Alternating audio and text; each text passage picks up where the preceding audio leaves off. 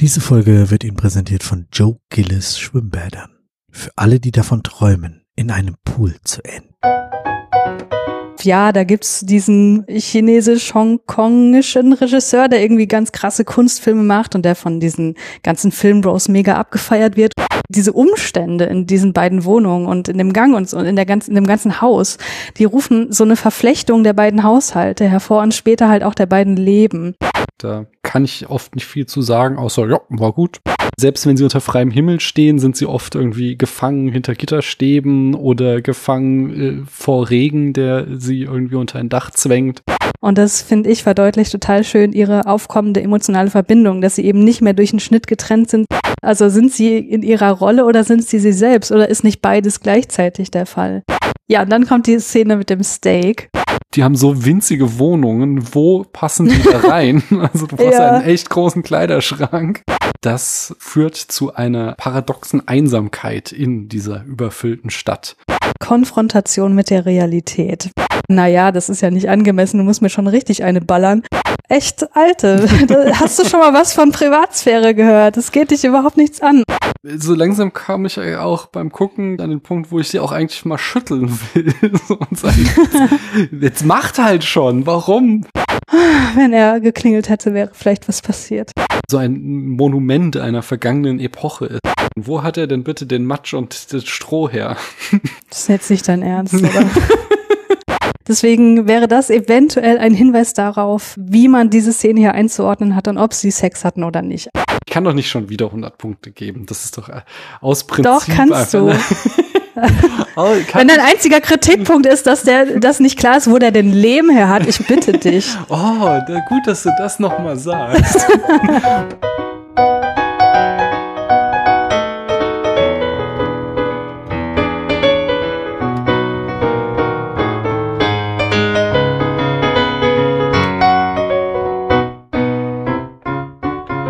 Hallo, hier spricht Daniel. Ich sitze hier an einem Abend Mitte September. Ja, es geht schon auf Ende September zu. Wenn ihr diese Folge hört, dann habt ihr vielleicht schon gewählt oder wahrscheinlich, die meisten hören sie ja nicht direkt am Tag, wo sie erscheint. Das heißt, ihr habt dann alle schon gewählt. Wir haben die Wahl noch vor uns.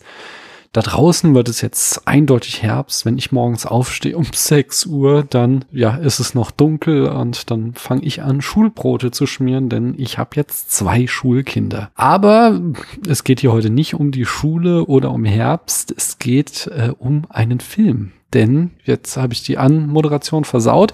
Anyway, ich, über diesen Film spreche ich nicht alleine, sondern habe mir wie immer jemanden eingeladen. Denn das ist ja mein Motto, dass ich hier mit interessanten Menschen über interessante Filme spreche. Und da frage ich doch mal, hallo du da drüben, wer bist denn du? Hallo Daniel, hier ist wieder Christiane. Mensch, Christiane, jetzt sag uns doch mal, woher aus diesem wunderschönen Internet man dich kennen könnte. Und da du im Vorgespräch schon gebeten hast, nicht so viel sagen zu müssen, weil das ja bei dir eine unerschöpflich lange Liste ist, sag uns doch mal den Podcast, von dem als letztes eine Folge erschienen ist. Ah, oh Gott.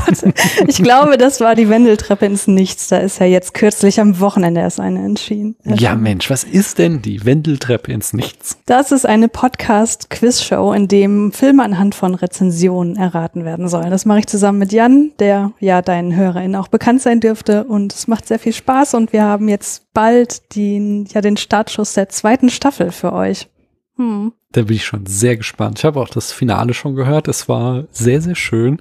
Äh, Christopher und Sumi haben sich gebettelt, wer die erste Staffel gewinnt. Am Ende tat es ein bisschen weh zuzuhören, weil sie auch in der Bonusrunde auf keine Filme kamen. Und dann, ja, aber das gehört ja zum Konzept, dass man dann am Kopfhörer sitzt und reinschreit, Mensch, Children of Man! Genau das, ja. Aber heute äh, sprechen wir über einen Film, nicht wahr? Das letzte Mal, als du hier warst, da haben wir noch so vorgeplänkelt und jetzt geht's ums Eingemachte. Und ich mache das wie immer, ich führe uns mal in das Jahr ein. Bist du damit einverstanden? Willst du nicht vorher sagen, um was für einen Film es geht? Nee, das mache ich doch immer am Ende. Das ergibt sich doch immer. Sag mal, Ach hörst so. du diesen Podcast eigentlich? Doch. Ich dachte, du sagst es am Anfang wenigstens einmal. Nein, nein, nein. Also, die Leute erstens wissen es ja schon, wenn sie den, den Podcast runtergeladen haben. Und zweitens ist es dann immer, dass ich aus dem letzten Satz, also aus dem letzten Fun Fact zum Jahr, ergibt, welcher Film es ist. Verstehe. Ja, das, ist Ja, das kannst du alles rausschneiden. Nein, nein, nein, nein. Das ist ja manchmal ganz gut, wenn man Running Gags erklärt, damit es äh, nicht so eine höhere Einstiegshürde gibt. Weil es gibt Podcasts, da kommt man nicht mehr rein, weil die seit Jahren ihre Running Gags fahren und du hast eine Folge und äh, das scheint eine ganz eigene Sprache zu sein, die die da sprechen. Und deswegen ist das ganz okay, wenn man das hin und wieder mal erklärt. Na gut.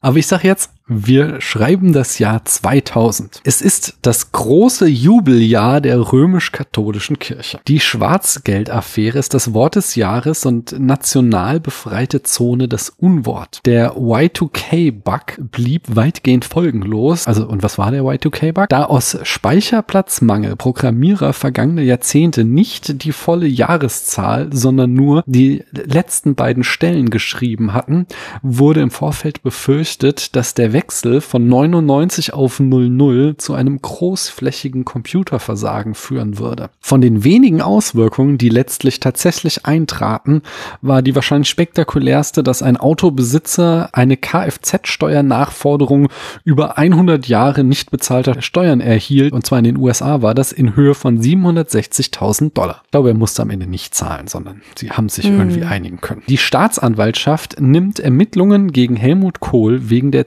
CDU-Schwarzgeldaffäre auf. Turkmenistan schafft die Todesstrafe ab. In Österreich kommen mit der FPÖ erstmals nach dem Zweiten Weltkrieg wieder Rechtsextremisten an die Macht. Die Dotcom-Blase platzt. Wladimir Putin wird russischer Präsident. Angela Merkel wird Vorsitzende der CDU. Die Bevölkerungszahl Indiens überschreitet erstmals die Milliardengrenze. Die rot-grüne Regierung in Deutschland beginnt mit dem Atomenergieausstieg. Das Recht auf gewaltfreie Erziehung wird in Deutschland gesetzlich festgeschrieben. Erst 2000, was ich krass finde. Ja. Jetzt kommt aber mein Lieblings-Fun-Fact. Der Inselstaat Tuvalu bekommt die Top-Level-Domain .tv zugeschrieben. Vom Erlös aus den verkauften Nutzungsrechten kann Tuvalu sich die Aufnahmegebühr zur UN leisten und wird damit Mitglied der Vereinten Nationen. Wow. Der Osloer Friedensvertrag, der zu einem Frieden zwischen Israel und den Palästinensern führen sollte, scheitert und die Palästinenser rufen die zweite Intifada aus. In Hannover findet die Expo statt. Der Bundesrat tagt erstmals in Berlin. George W. Bush wird zum Präsidenten der USA gewählt. Die Wahl ist so knapp, dass am Ende der Supreme Court entscheidet, die wiederholten Nachzählungen der Stimmen zu stoppen und Bush zum Präsidenten zu erklären. Nach jahrzehntelangen Unabhängigkeitsbestrebungen Eritreas von Äthiopien und einem anschließenden Krieg um den Grenzverlauf schließen beide Länder schließlich Frieden. Microsoft veröffentlicht Windows ME. Die erste menschliche Besatzung bezieht die ISS. Beim Pechtropfen-Experiment, das seit 1930 an der University of Queensland in Brisbane läuft und bei dem das Tropfverhalten des superzähen Stoffs Pech bei Zimmertemperatur erforscht wird, fällt der achte Tropfen. Der siebte war 1988 gefallen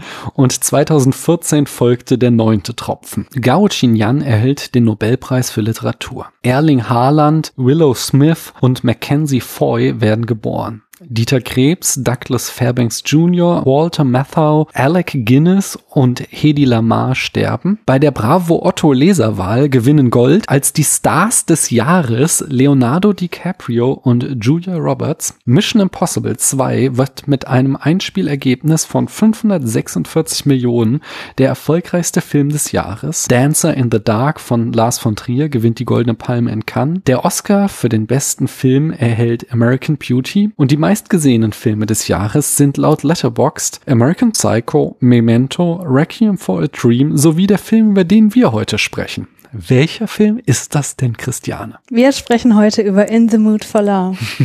Und was für eine Geschichte hast du denn mit In the Mood for Love und wie hat er dir gefallen? Also, der Film hat mir außerordentlich gut gefallen. Ich habe den gestern zum dritten Mal allerdings erst gesehen. Ich habe äh, im Zuge des letzten Jahres, das zog sich auch mit in, das, in dieses Jahr noch mit rein, die komplette Filmografie von Wong Kar Wai geschaut, mhm. weil ich hatte so im Hinterkopf, ja, da gibt's diesen chinesisch-hongkongischen Regisseur, der irgendwie ganz krasse Kunstfilme macht und der von diesen ganzen Filmbros mega abgefeiert wird. Und ich kannte irgendwie gar nichts und dachte, ja, das muss ich mal ändern. Und Julius, mein Mitpodcaster, hatte halt die komplette Filmografie auf DVD oder teilweise Blu-ray.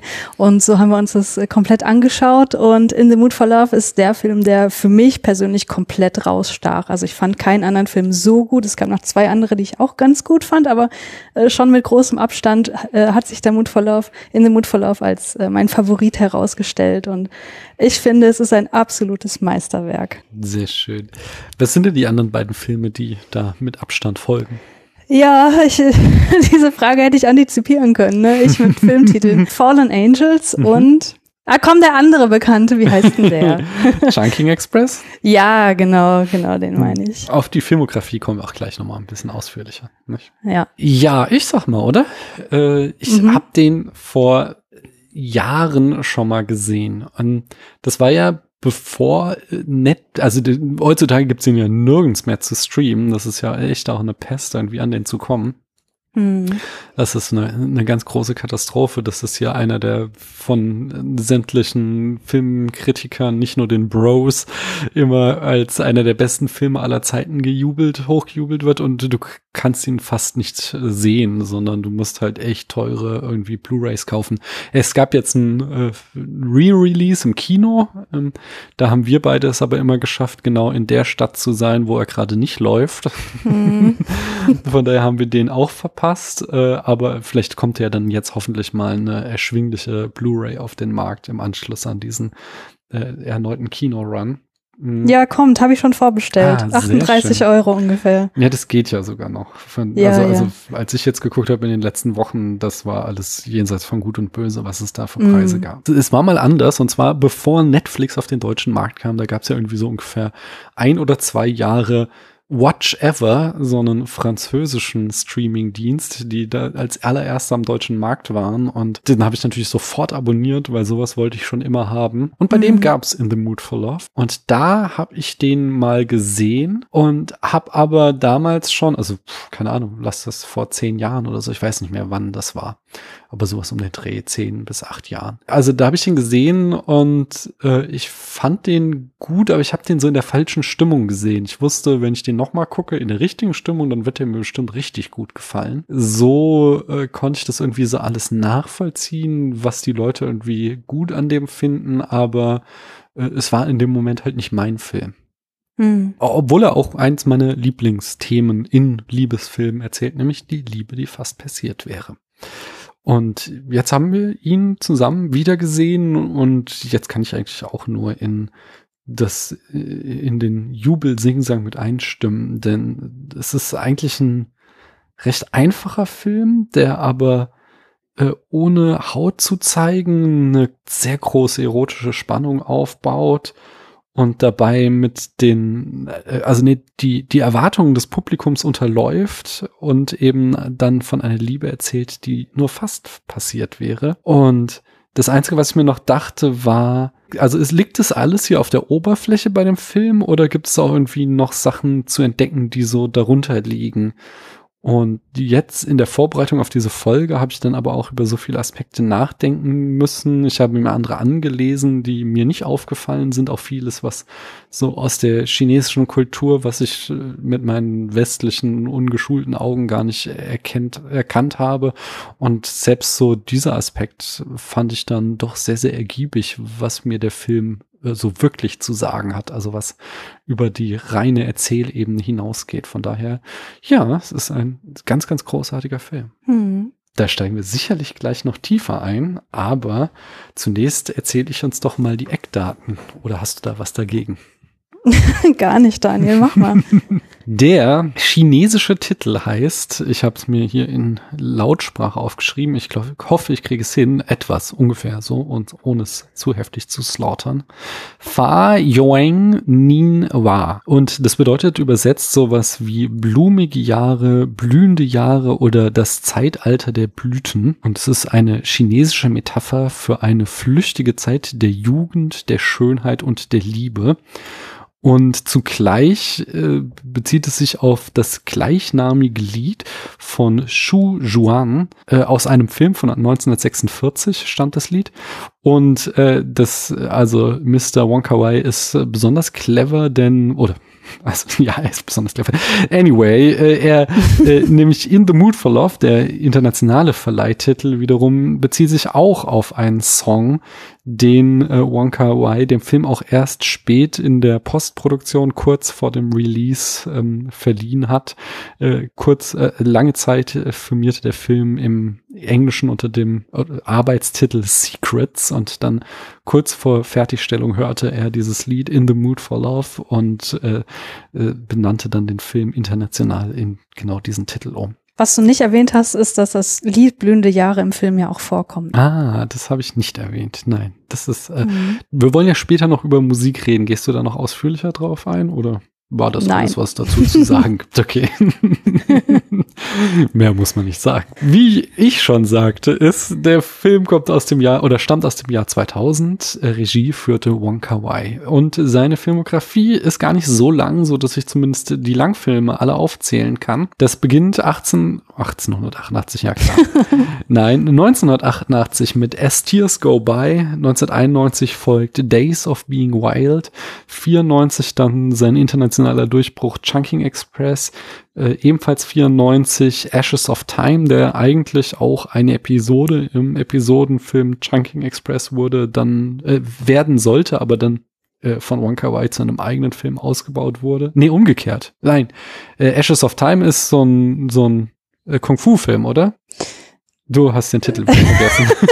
ich glaube ja. nämlich über, über was ich reden wollte, war Fallen Angels von 95. Das ist ich der, glaube auch, das ja, ergibt mehr Sinn. Ja, ja. ja den, den, den, Entschuldige, da habe ich mich vertan. 1997 Happy Together war auch noch so ein internationaler Kritiker-Hit und dann kam 2000 In the Mood for Love der äh, ja sein größter Erfolg ist auf internationaler Bühne. 2004 kam der Film 2046, auf den gehen wir auch gleich bestimmt noch näher ein. Ähm, 2007 folgte dann seine erste Hollywood oder auch einzige Hollywood-Produktion, glaube ich, mit My Blueberry Nights. 2008 äh, Ashes of Time Redux kam dann raus. Also ist das einfach nur ein, ein neuer Cut oder wurden da noch neue Szenen zugedreht? Weißt du das zufällig? Äh, ich meine letztens gelesen zu haben, dass da, äh, dass es quasi wie ein, wie ein, ähm, ne? Wie heißt Director's es Cut. So. Director's mhm. Cut ist, warum mhm. mir fehlen heute die Worte, es tut okay. mir leid. Oh, ja. Da nicht für. Und 2013 sein bislang letzter Film The Grandmaster. Ja, er gilt als einer der einflussreichsten Filmemacher seiner Generation. Sight and Sound bezeichnete ihn als den Innovator der 90er Jahre, der neue Wege beschritt und das Medium unwiderruflich veränderte. Und sein wiederkehrenden Markenzeichen sind Liebe und Verlust, eine malerische Kameraführung und eine Geschichte, die mehr auf Emotionen als auf Erzählstruktur ausgerichtet ist. Außerdem ist er ein klassischer Autorenfilmer, was sich auch hier zeigt. Er hat auch das Drehbuch geschrieben und den Film produziert, was vielleicht ein Fehler war, denn eigentlich war In the Mood for Love äh, als ein Low-Budget-Quickie äh, geplant, äh, ähnlich wie Chunking Express, wollte er ihn so schnell runterdrehen und zwar nach, weil, weil die Produktionsfirma nach dem sehr kostspieligen Happy Together äh, in Liquiditätsprobleme hineingeraten war. Dann aber, weil er nicht so der organisierte Mensch ist und auch viele Sachen sich erst während des Drehens überlegt, äh, so war der Film ursprünglich eigentlich mal ausgerichtet darauf, dass es äh, sich um Essen drehen sollte, so dass es mehr darüber geht, zwei Leute, die sich übers Essen hinweg verlieben und außer dass es doch relativ viele Szenen, in denen die ProtagonistInnen essen, gibt es sonst nichts davon eigentlich übrig geblieben. So, ja, zogen sich die Dreharbeiten immer mehr in die Länge und ein weiterer Faktor da war, dass er gerne das Erscheinungsbild des Hongkongs der 60er Jahre wieder heraufbeschwören wollte. Aber Hongkong hatte sich im Jahr 2000 oder 99, als der Film gedreht wurde, schon sehr stark verändert. Er hatte aber auch keine Lust, das jetzt im Studio nachzubauen, weswegen sie den Film dann in äh, Bangkok treten und dort äh, versuchten, möglichst akribisch das Hongkong der neun, äh, 60er Jahre wieder nachzubilden. Insgesamt brauchten dann die Dreharbeiten von In the Mood for Love fast zwei Jahre äh, und die letzten Veränderungen schloss er, also die letzten, die letzten Schnitte buchstäblich äh, im, im, in der Montage machte er erst in der Nacht vor der Premiere äh, bei den Filmfestspielen von Cannes am 20. Mai 2000. Erst da stellte er den Film fest. Das hat er wohl noch mal getoppt. 2046, so äh, behauptet er zumindest, hätte er an dem Film noch gecuttet, während die erste Rolle schon im Projektor lag. Wow. Er scheint nicht das Organisationstalent zu sein. weil die, weil die Dreharbeiten sich so lang hinzogen, hatte der Film auch eine Besonderheit, nämlich, dass er mit zwei Directors of Photography arbeitete. Er fing an mit seinem Stammkameramann Christopher Doyle. Ähm, der hat zum Beispiel 1991 Days of Being Wild gedreht, 94 Chunking Express, 95 Fallen Angels, äh, 97 Happy Together. Er hat aber auch ähm, das Psycho-Remake von 1998 von Gus Van Sant gedreht. Er hat äh, den Film Hero im Jahr 2000, 2002, Entschuldigung, gemacht, der äh, ja auch ein sehr großer internationaler Erfolg war.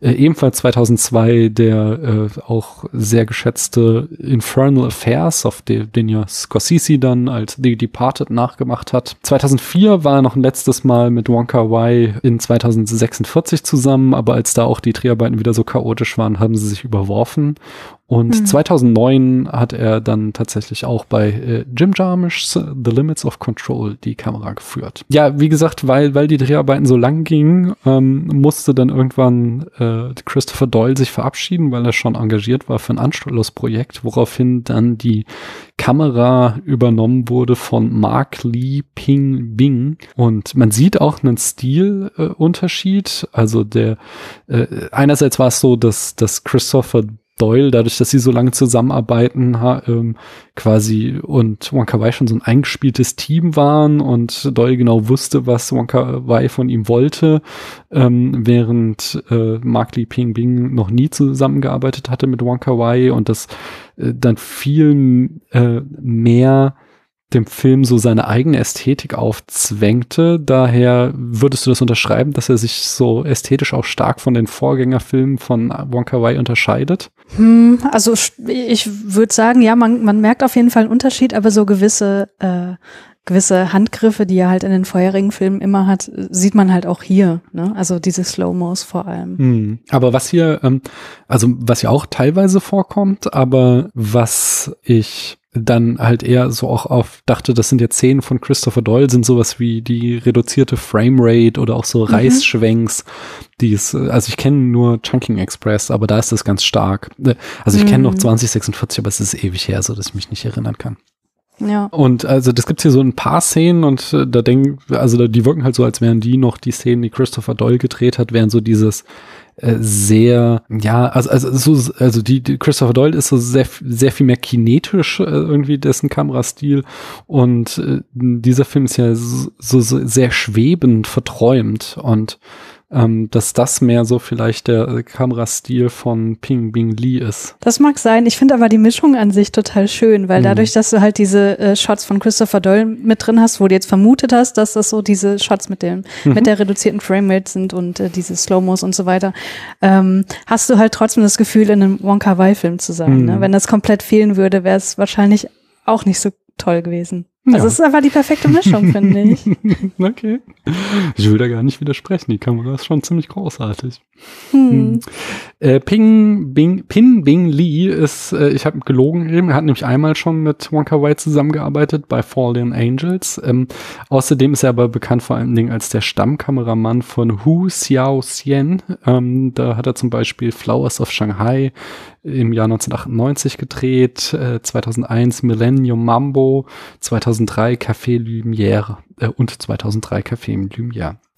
Außerdem ist er bekannt für 2010 Naokos Lächeln oder 2015 The Assassin. Hm. Ja, also letzteren habe ich auch gesehen und äh, wenn man das weiß, dann kann man da auch so, finde ich, in der Ästhetik äh, sehr große Ähnlichkeiten sehen. Also auch in der, vor allem in der Zählgeschwindigkeit und diesen meditativen Einstellungen. Ja, keine Ahnung. The Assassin habe ich nicht gesehen, aber Naokos Lächeln, das musste ich mir als Murakami-Fan natürlich Ja, anschauen. Verstehe. Und? Hm, Ja, keine Ahnung. Da sieht man bestimmt Parallelen für mich. Äh, ja, war die Geschichte erstmal wichtiger, wie die dort aufgegriffen wurde. Deswegen kann ich mich an den Kamerastil nicht so Mhm. richtig erinnern. Okay. Ist der Film gut? Kannst du ihn empfehlen? Kann man sich anschauen.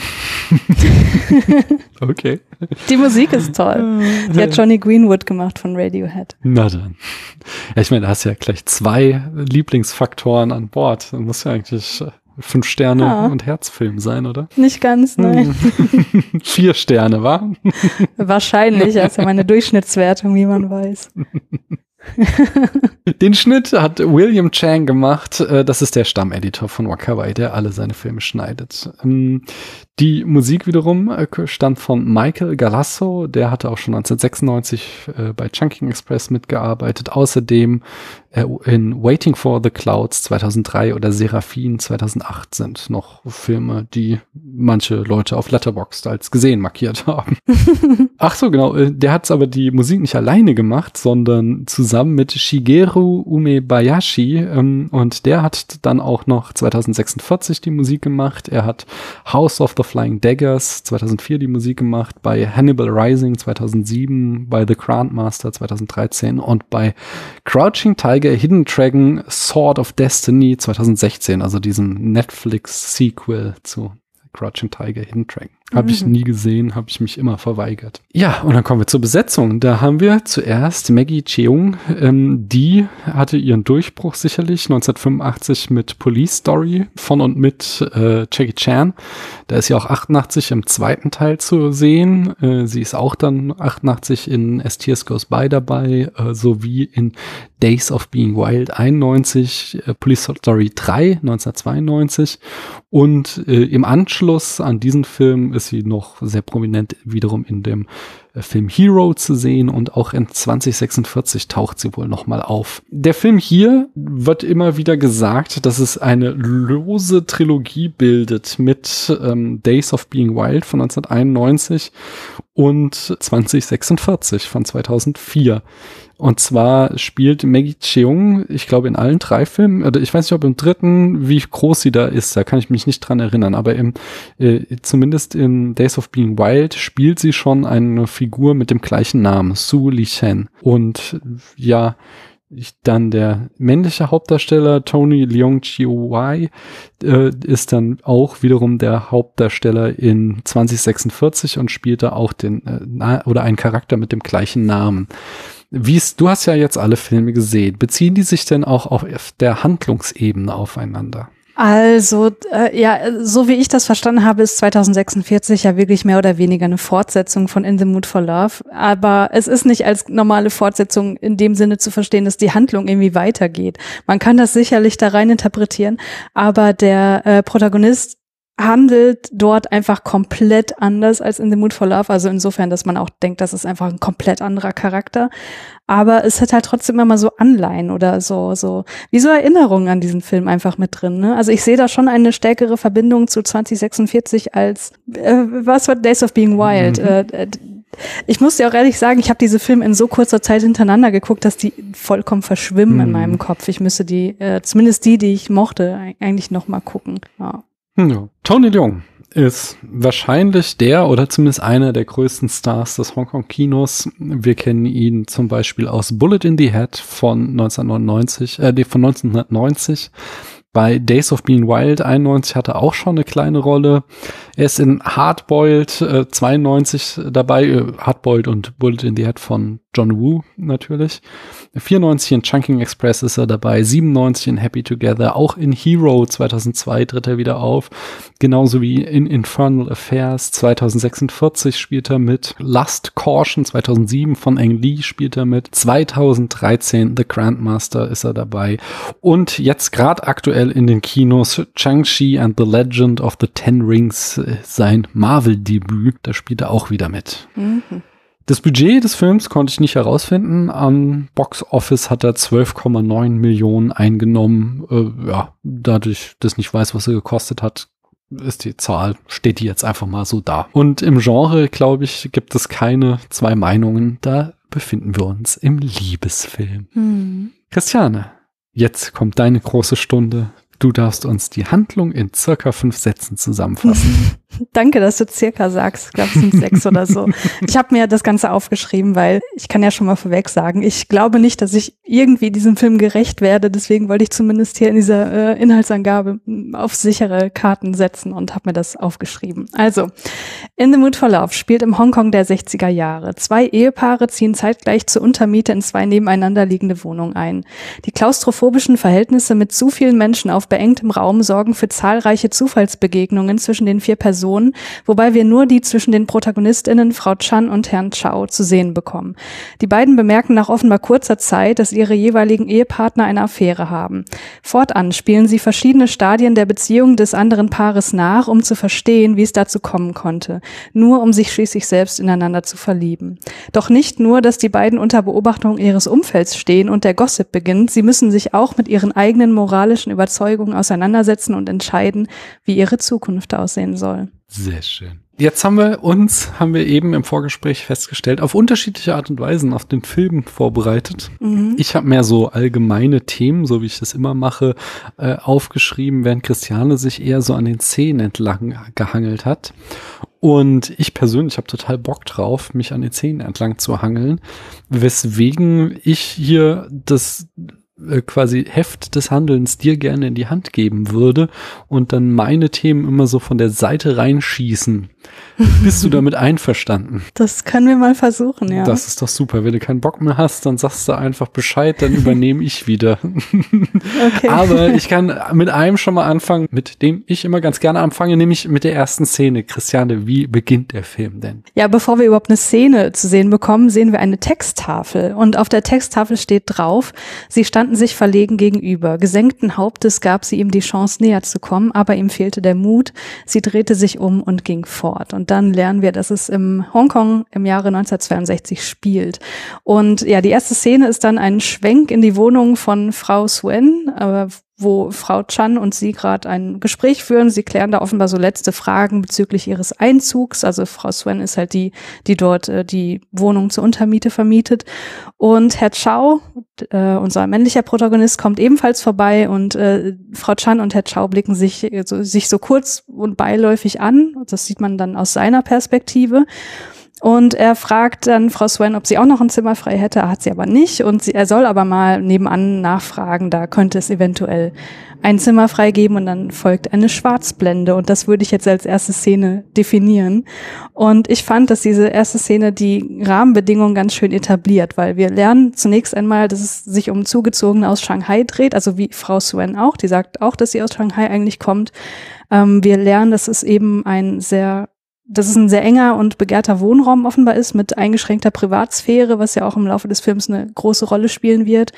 Und wir sehen, dass die erste Begegnung von Frau Chan und Herrn Chow sehr zufällig ist und sehr beiläufig und äh, dass die Begegnungen der beiden offenbar innerhalb dieses äh, Kontextes unausweichlich sind. Hm. Ich würde noch zwei, also ein Aspekt hast du schon genannt, ich, da, da zusammen äh, würde ich noch sagen, also wir haben einerseits schon dieses Thema der Enge wird hier etabliert. Mhm. Und das zweite äh, Leitmotiv, das wir hier auch schon, ich, ich habe nicht mehr genau vor Augen, welche Einstellungen wir kriegen, aber ich meine, wir sehen auch schon einen ersten Gang, weil Gänge ist ja auch ein ganz wichtiges äh, Thema visuell, was sich immer wieder durch den Film zieht. Habe ich mhm. das richtig vor Augen? Ich glaube schon, ja. Mhm. Ich glaube, das ist das, was ich hier mit Schwenk meine, mhm. dass so in die Wohnung reingeschwenkt wird, wo man dann den Gang auch sieht, ja. Mhm. Und äh, wir gehen da bestimmt auch später nochmal ganz ausführlich drauf ein. Ich möchte nur noch äh, anmerken, dass das dann wieder einen schönen Kontrast bildet äh, zur letzten Szene, wo wir, ähm, helfen mir nochmal bei dem Namen, wie heißt er nochmal? Herr Chow. Genau, wo wir Herr Chow dann alleine in Angkor Wat sehen, wo das Thema der Gänge wieder aufgegriffen wird, aber hier sind es eben ganz leere und weite Gänge und somit mhm. eben diese Enge von dem Anfang und die sich durch den ganzen Film zieht, äh, kontrastiert wird. Mhm. Wie geht's denn weiter? Ja, äh, ich habe jetzt wirklich, also ich habe nicht jede einzelne Szene aufgeschrieben, aber ich, ich habe schon versucht rauszuschreiben, was ich jetzt nicht so relevant finde und das war halt echt wenig. Also wir sehen als nächstes die Umzugsszene und mhm. äh, sehen wir, dass Frau Chan und Herr Chow ihre jeweiligen Umzugshelfer so koordinieren. Und dabei kommt es häufiger zur Verwechslung der Besitztümer, ne? Und sie sagen hier, nee, nee, ist aber meins und das muss in meine Wohnung. Und was ich daran ganz schön fand, war, dass so dass wir merken, okay, die, diese Umstände in diesen beiden Wohnungen und in dem Gang und in der ganzen, in dem ganzen Haus, die rufen so eine Verflechtung der beiden Haushalte hervor und später halt auch der beiden Leben.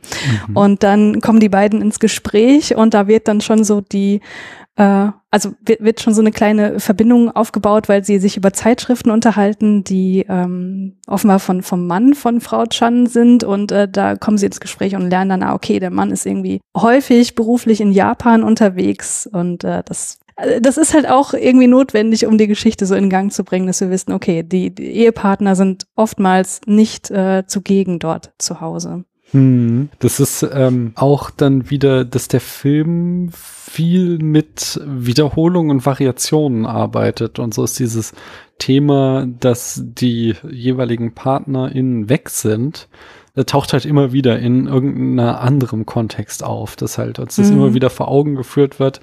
Die beiden ähm, sind da jetzt alleine, weil ihre jeweiligen äh, EhepartnerInnen noch arbeiten müssen oder auf Dienstreisen sind. Genau, genau. Ja, und dann bekommen wir die erste Szene mit der musikalischen Untermalung mit Yumejis Theme. Da mhm. kannst du gleich gerne was sagen. Ich sag nur ganz kurz, was passiert in dieser Szene, weil in dieser ersten Szene, wo diese Musik gespielt wird, übrigens, wenn diese Musik gespielt wird, haben wir auch kein, keine Dialoge oder so. Das ist wirklich nur, dass wir dabei Bilder haben, was ich total schön finde. Ähm, da befinden sich auf jeden Fall äh, alle vier in einem Raum bei Frau Swen. Keine Ahnung, was sie da machen, wahrscheinlich Mahjong spielen oder so. Und er zwängt sich an ihr vorbei und sie streichelt so liebevoll über den Rücken ihres Mannes und wir sehen das auch auch alles in Zeitlupe, ist einfach super schön gefilmt. Und ähm, ich möchte ganz am Ende, wenn wir alle Szenen, wo diese Musik drin kam, mal beschrieben haben, zusammenfassen, was ich da rausziehe. Aber vielleicht kannst du ja jetzt was zu der Musik an sich sagen oder passt das gerade nicht so gut? Doch, doch, ich kann, äh, also ich habe einen sehr tollen Text gelesen. Ich habe ja schon öfter hier auch gesagt, dass so eigentlich ist Musik mein blinder Fleck. Da kann ich oft nicht viel zu sagen, außer ja, war gut. Ähm, aber diesmal hatte ich halt tatsächlich einen, einen sehr schönen Text gelesen, der sich mit der Rolle insbesondere von Jumejis Theme beschäftigte. Es stammt von Umebayashi Shiguro es handelt sich um einen traurigen Walzer und in dessen Zentrum steht ein kurzes hypnotisches Streicherarrangement, das dank einer erschütternden, isolierten Geigenmelodie im Kern des Liedes sowohl schön als auch beunruhigend klingt. Ich glaube, auf was, was es zu bedeuten hat, können wir später noch eingehen. Ich sage aber noch mal dazu, dass es ursprünglich für Suzuki Seijuns Spielfilm Jumeji aus dem Jahr 1991 komponiert wurde.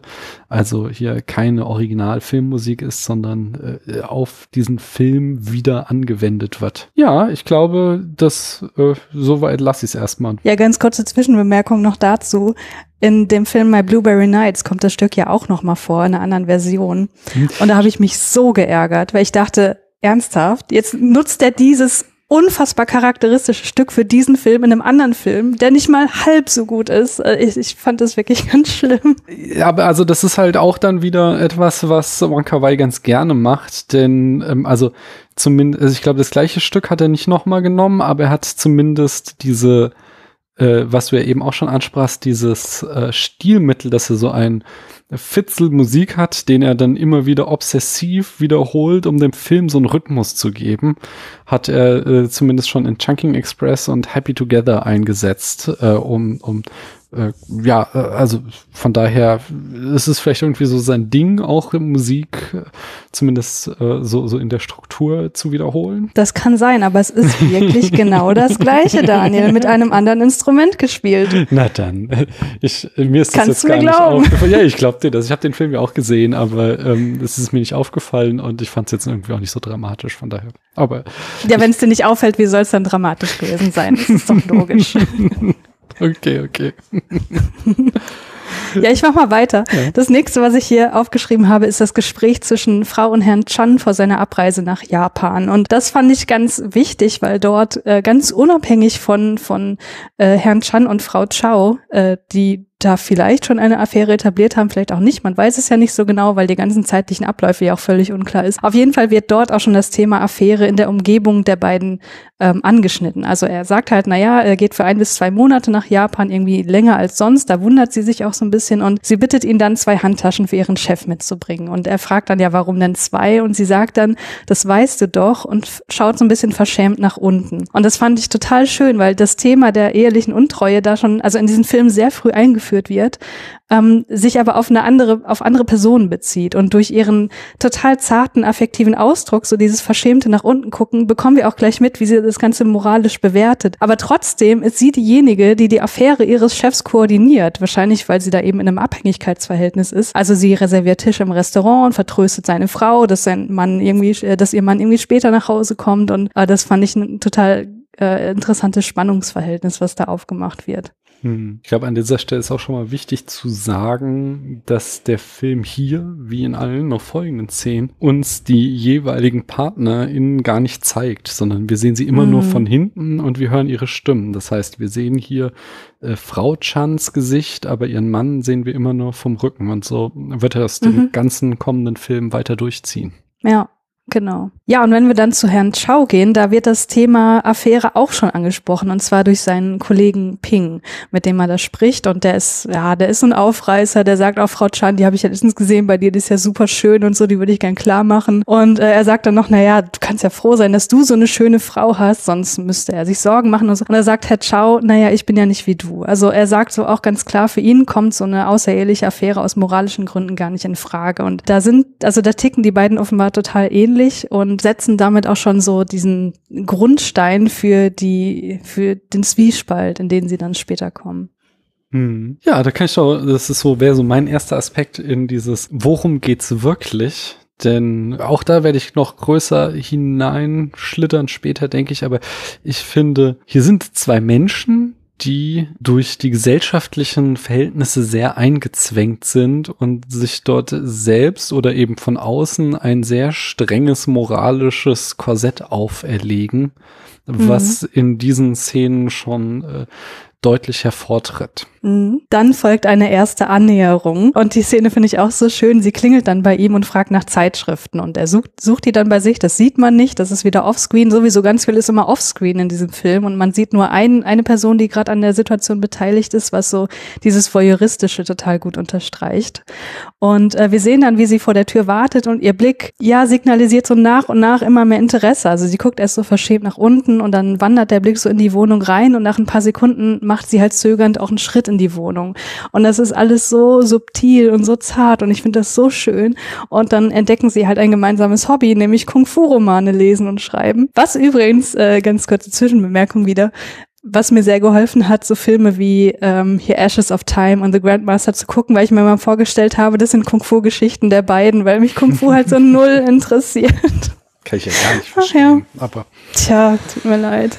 Ach nee, da nicht für. Dieses, was du eben schon ansprachst mit dem Voyeurismus, das wird auch echt schön durch die Kamera verstärkt, die ähm, uns ZuschauerInnen halt auch immer zu Voyeuren macht, indem sie hinter Ecken hervorlugt oder Gänge hinunterguckt durch Türen.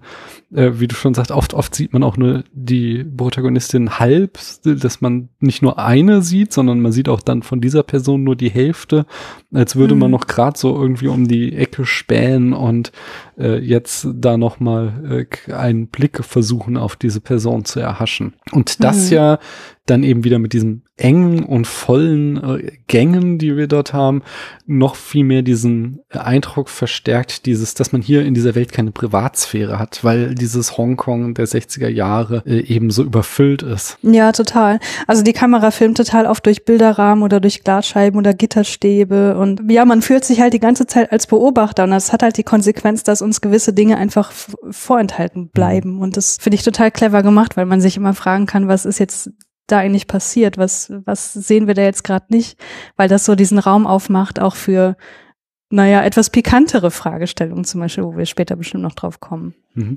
Und aber diesen Aspekt, der zeigt ja dann auch nochmal, also das ist ja dann auch nochmal ein Symbol für die Zwänge, in denen sich die beiden befinden, dass sie, also dass wir sie, selbst wenn sie unter freiem Himmel stehen, sind sie oft irgendwie gefangen hinter Gitterstäben oder mhm. gefangen mhm. äh, vor Regen, der sie irgendwie unter ein Dach zwängt.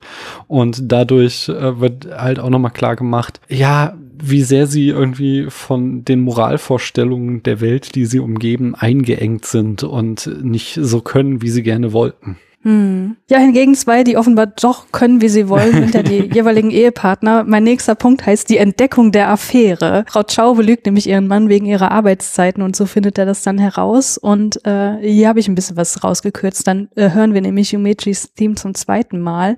Und die Szene finde ich so unglaublich, unglaublich ikonisch, wie Frau Chan dann mit ihrem Nudelbehälter die Straße entlang läuft, weil das sehen wir so unfassbar oft. Und sie geht dann die Treppe zum Imbiss hinunter und wieder rauf und dann geht Herr Chow hinunter. Und man denkt, denkt so, ja, die müssen sich ja jetzt da gerade auf der Straße begegnet sein, aber genau das wird uns halt nicht gezeigt und das ist halt äh, sowas, was ich gerade meinte, das macht der Film total clever. Also uns wird signalisiert, dass wir nicht alles von denen mitbekommen werden und dass wir lediglich außenstehende BeobachterInnen sind, die eben einen eingeschränkten Blick haben. Hm. Und ich weiß nicht, ob es hier das erste Mal ist, aber hier zwingt die Musik den Film dann in eine Zeitlupe hinein, so dass sich die Bilder dem Rhythmus der Musik anpassen. So, dass wir halt das, was wir sehen, wird langsamer gefilmt, um es genau auf dieses eindringliche Jumechis Theme abzustimmen. Ja, die Zeitlupe haben wir auch vorher schon beim ersten Mal, aber hier sehe ich das total, dass man dieses, diesen rhythmischen Effekt noch stärker drin hat, weil in der anderen Szene sitzen sie halt am Tisch. Hm. Ja, und dann kommt so eine Szene, die hat mich ein bisschen ratlos gemacht beim ersten Mal und jetzt beim zweiten Mal auch noch so ein bisschen, weil die fand ich nicht so unglaublich eindeutig. Also Frau Chan klingelt dann bei den Chaos und äh, die Frau Chow öffnet die Tür und sie sagt dann, naja, Herr Chow ist nicht da. Und die Frau Chan wirkt dann ziemlich traurig. Und ich habe mir das so erklärt, ich hätte ich die Szene noch mal gucken müssen. Äh, ich bin mir nicht hundertprozentig sicher, dass sie offenbar von außen eine Männerstimme gehört hat. Und dadurch, dass sie gesagt hat, nee, nee, der Herr Chow ist nicht da, hat Frau Chan jetzt so die Gewissheit, dass sie ihren Ehemann dort in der Wohnung hat. Also sie hat quasi auch die Bestätigung dafür, dass, dass da eine Affäre am Laufen ist. Und dann sieht man diese weinende Frau in der Dusche. Und das, da hast du mich ja auch gefragt, was das jetzt zu bedeuten hatte, ne? Mhm. Weil diese weinende Frau in der Dusche ja die Frisur von Frau Chow hat. Aber das macht überhaupt keinen Sinn an der Stelle, dass Frau Chow weint in der Dusche, sondern nur, dass Frau Chan da weint. Und das so, so erkläre ich mir das auch, dass, äh, dass es Frau Chan ist, die eben jetzt von der Affäre ähm, erfahren hat und um ihre angeknackste Ehe weint. Das passt aber also, es, nee, es passt nicht. Es hat mich auch hochgradig verwirrt, aber es gliedert sich gut so ins Gesamtbild des Films ein. Denn ein Thema, auf das wir gleich noch groß kommen, ist ja, dass hier Szenen nachgestellt werden. Also, dass die Betrogenen versuchen, in die Rollen der Betrüger zu schlüpfen und somit sich halt so ein, so ein doppeltes Spiel ergibt. Deswegen mhm. ist hier also auch schon so dieses Motiv der Doppelung der Personen drinne. Und ein anderes Motiv ist ganz stark dieses, äh, was du auch schon sagtest, dass der Film in so einer Traumzeit Echtzeit spielt und man oft mhm. nicht weiß, wie viel Zeit ist jetzt wo vergangen, was die Interpretation nahelegt, dass viel, also als, als würde dieser Film aus der Erinnerung erzählt. Und mhm. so wie halt in späteren Szenen auch Erinnerungen ineinander fließen, ist es dann hier auch nicht mehr ganz klar, welche der beiden Frauen da jetzt eigentlich geweint hat. Und mhm. es passt so, also auch, auch wenn es narrativ natürlich an der Stelle gar nicht passt und mich auch hochgradig verwirrt hat, passt es so vom Gesamt, von dem gesamten Thema des Films da wieder rein. Ja, sehe ich auch so. Also ich glaube, letztlich ist es egal, wer da weint. Mhm. Äh, ich habe dazu noch ein Zitat mitgebracht aus einem Text von Nancy Blake, der da heißt We won't be like them, Repetition Compulsion in Wonka Weiss in the Mood for Love. Und das ist so ein, so ein Text, der das Ganze so tiefenpsychologisch betrachtet, wo ich äh, jetzt nicht so viel rausgezogen habe, weil du weißt, wie ich dazu stehe, so. Aber aber ähm, ein, also da hat sie halt eben auch was genau zu dieser Szene geschrieben und da steht, ich habe das jetzt übersetzt oder hab's DeepL übersetzen lassen vielmehr. Zitat: Zu Beginn des Films weint eine Frau in einem Hotelzimmer. Später erkennen wir, dass es sich um das Hotel handelt, in dem Tony Longs Figur ein Zimmer gemietet hat. Wer ist die Frau? Maggie Chung oder ihre oder ihre Rivalin? Letztlich geht es natürlich darum, dass sie alle Frauen sind, kein Individuum, das im Grunde einzigartig ist, sondern eine Rolle, eine Position im, in der Beziehung des Begehrens. Also da erhebt sie das auch im Grunde ne, auf diese Metaebene und sagt, im Grunde ist es egal, sondern es geht um die, also es wird halt sehr auf das ganze Begehren runtergebrochen in diesem Text und äh, ja, so kann man es, glaube ich, auch sehen, wenn man möchte. Hm. Ja, dann hören wir Geometry's Theme zum dritten Mal und da ist sie wieder mit ihrem Nudelbehälter unterwegs und er kommt ihr auf der Treppe entgegen und dann beginnt es zu regnen. Er stellt sich unter den Balkon und raucht und sie wartet unten bei diesem Imbiss den Regen ab und sie sieht schon ziemlich traurig aus, weil, naja, sie weiß ja jetzt um die Affäre ihres Mannes und sie blickt dann so zu ihm hoch. Also sie kann ihn nicht sehen, weil ne, er ist ja ganz woanders, aber das fand ich auch so total schön, weil da schon eventuell eine gewisse Sehnsucht da ist, weiß man nicht so genau. Und dann ist ein Schnitt da und sie gehen dicht hintereinander die Treppe zur Wohnung hoch. Also ich werde nachher noch aufzeigen, dass hier eine gewisse Progression in diesen Szenen da ist, wenn wir immer, die, wenn, also immer, wenn wir diese Musik hören und äh, wie genau das aussieht, sage ich dann aber später erst. Ich bin gespannt. Ja, dann haben wir die erste Restaurantszene und ähm, sie offenbaren sich dabei äh, gegenseitig ihre Annahmen über die Affäre, aber halt sehr zögerlich verschlüsselt. Ne? Er fragt sie nach ihrer Handtasche und sie fragt ihn nach seiner Krawatte und dann geht ihnen so das Licht auf oder naja, eigentlich nicht. Ich glaube, sie haben sehr starke Vorannahmen und es ist einfach nur die Bestätigung. Und dann sagt Frau Chan eben, dass sie wissen möchte, wie es mit den beiden angefangen hat. Und dann geht das ja eben los, dass sie die Beziehung der beiden nachstellen in bestimmten Stadien. Ähm, ganz schön fand ich die Kameraführung in dieser Szene, weil äh, sie sind ja zuerst immer einzeln zu sehen, mhm. äh, durch Schnitte getrennt im Profil. Und dann schwenkt ja die Kamera zwischen ihnen hin und her. Das hattest du ja vorhin schon erwähnt, so ohne mhm. Schnitt. Und das finde ich verdeutlicht total schön ihre aufkommende emotionale Verbindung, dass sie eben nicht mehr durch einen Schnitt getrennt sind, sondern auch wenn der Schwenk ein bisschen hektisch ist, dass es trotzdem, äh, dass, sie, dass eben diese Verbindung äh, aufgebaut wird. Ist das die Szene, wo sie Steak mit Senf essen? Nein, das kommt später erst. Okay. Ich glaube, da trinken sie Tee oder so. Ah ja, ein Aspekt, der hier auf jeden Fall schon passt, ist, dass so habe ich es jetzt zumindest immer wieder gelesen, ist vielleicht der erste Film ist, der ähm, nicht die Geschichte der Affäre erzählt, sondern die Geschichte derjenigen, die zurückgeblieben sind. Es gibt mhm. unzählige Filme von Leuten, die Ehebruch begehen, aber fast nie sehen wir, wie äh, es den Menschen ergangen ist, die betrogen werden.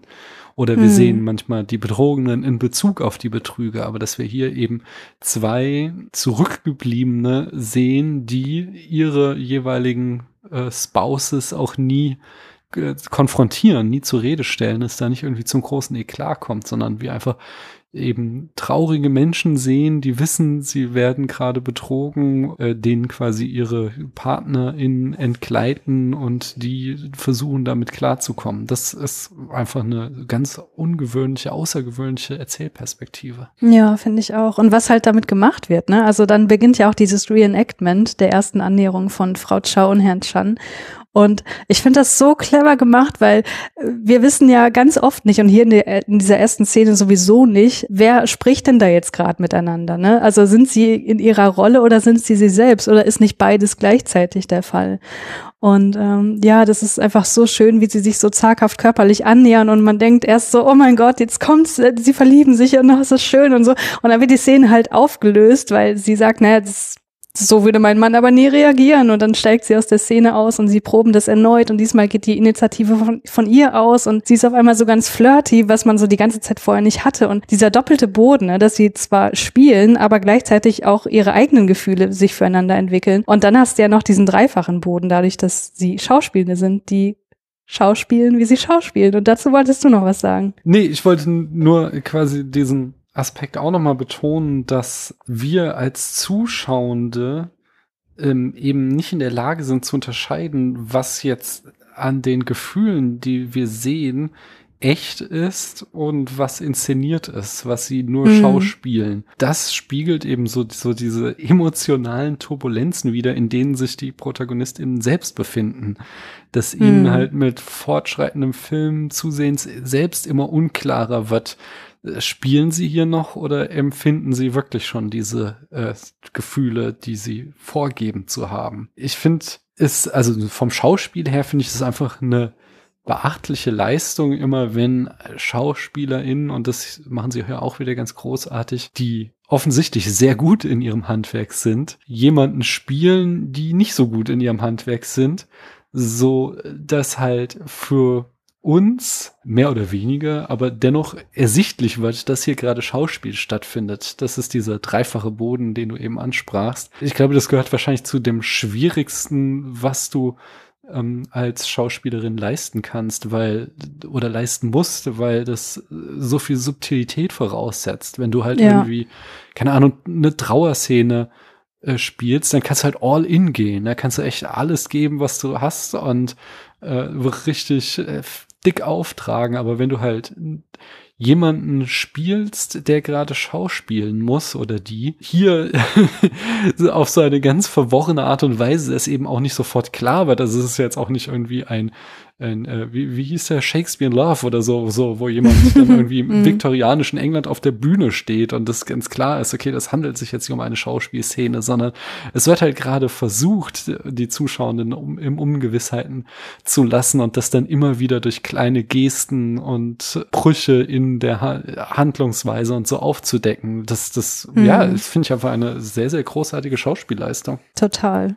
Ja, und es macht die Geschichte halt nochmal extra interessant, ne? weil mhm. wir diese Szenen halt mehrfach haben und uns jedes Mal wieder fragen, wer spricht da jetzt gerade mit wem. Ja, und dann kommt die Szene mit dem Steak, mhm. äh, die zweite Restaurantszene, wo sie jeweils das bestellen, was der Partner oder die Partnerin gerne isst. Und äh, jetzt sehen wir auch beide in derselben Bildeinstellung, was ganz schön ist, so auch wieder im Profil. Ja, und dann äh, kommt was, was ganz Ungewöhnliches, was man auch, finde ich, erst beim zweiten Mal sehen merkt. Das, das kommt nämlich in Schnitt und es ist genau das gleiche Setup, aber sie trägt ein anderes Kleid. Offenbar ist es ein weiterer Restaurantbesuch, der da nahtlos dran geschnitten wird.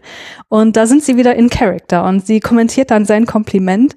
Sie sagt nämlich, na, sie sind meinem Mann sehr ähnlich, sie Charmeur. Und da, also das wird halt nicht aufgelöst. Man fragt die ganze Zeit so, ja, we wem sagt sie das jetzt? Und das, das kommt so natürlich rüber und das ist ganz, ganz großartig. Hm, also die Wahl der Kleidung spielt ja eine sehr große Rolle in dem Film. Frau Chan trägt immer die, diese hochgeschlossenen, geplümten Kipao-Kleider. Und wir haben, während wir ihn gemeinsam geguckt haben, versucht mitzuzählen und sind auf 23 verschiedene Kleider gekommen, wo ich mich schon fragte, die haben so winzige Wohnungen, wo passen die da rein?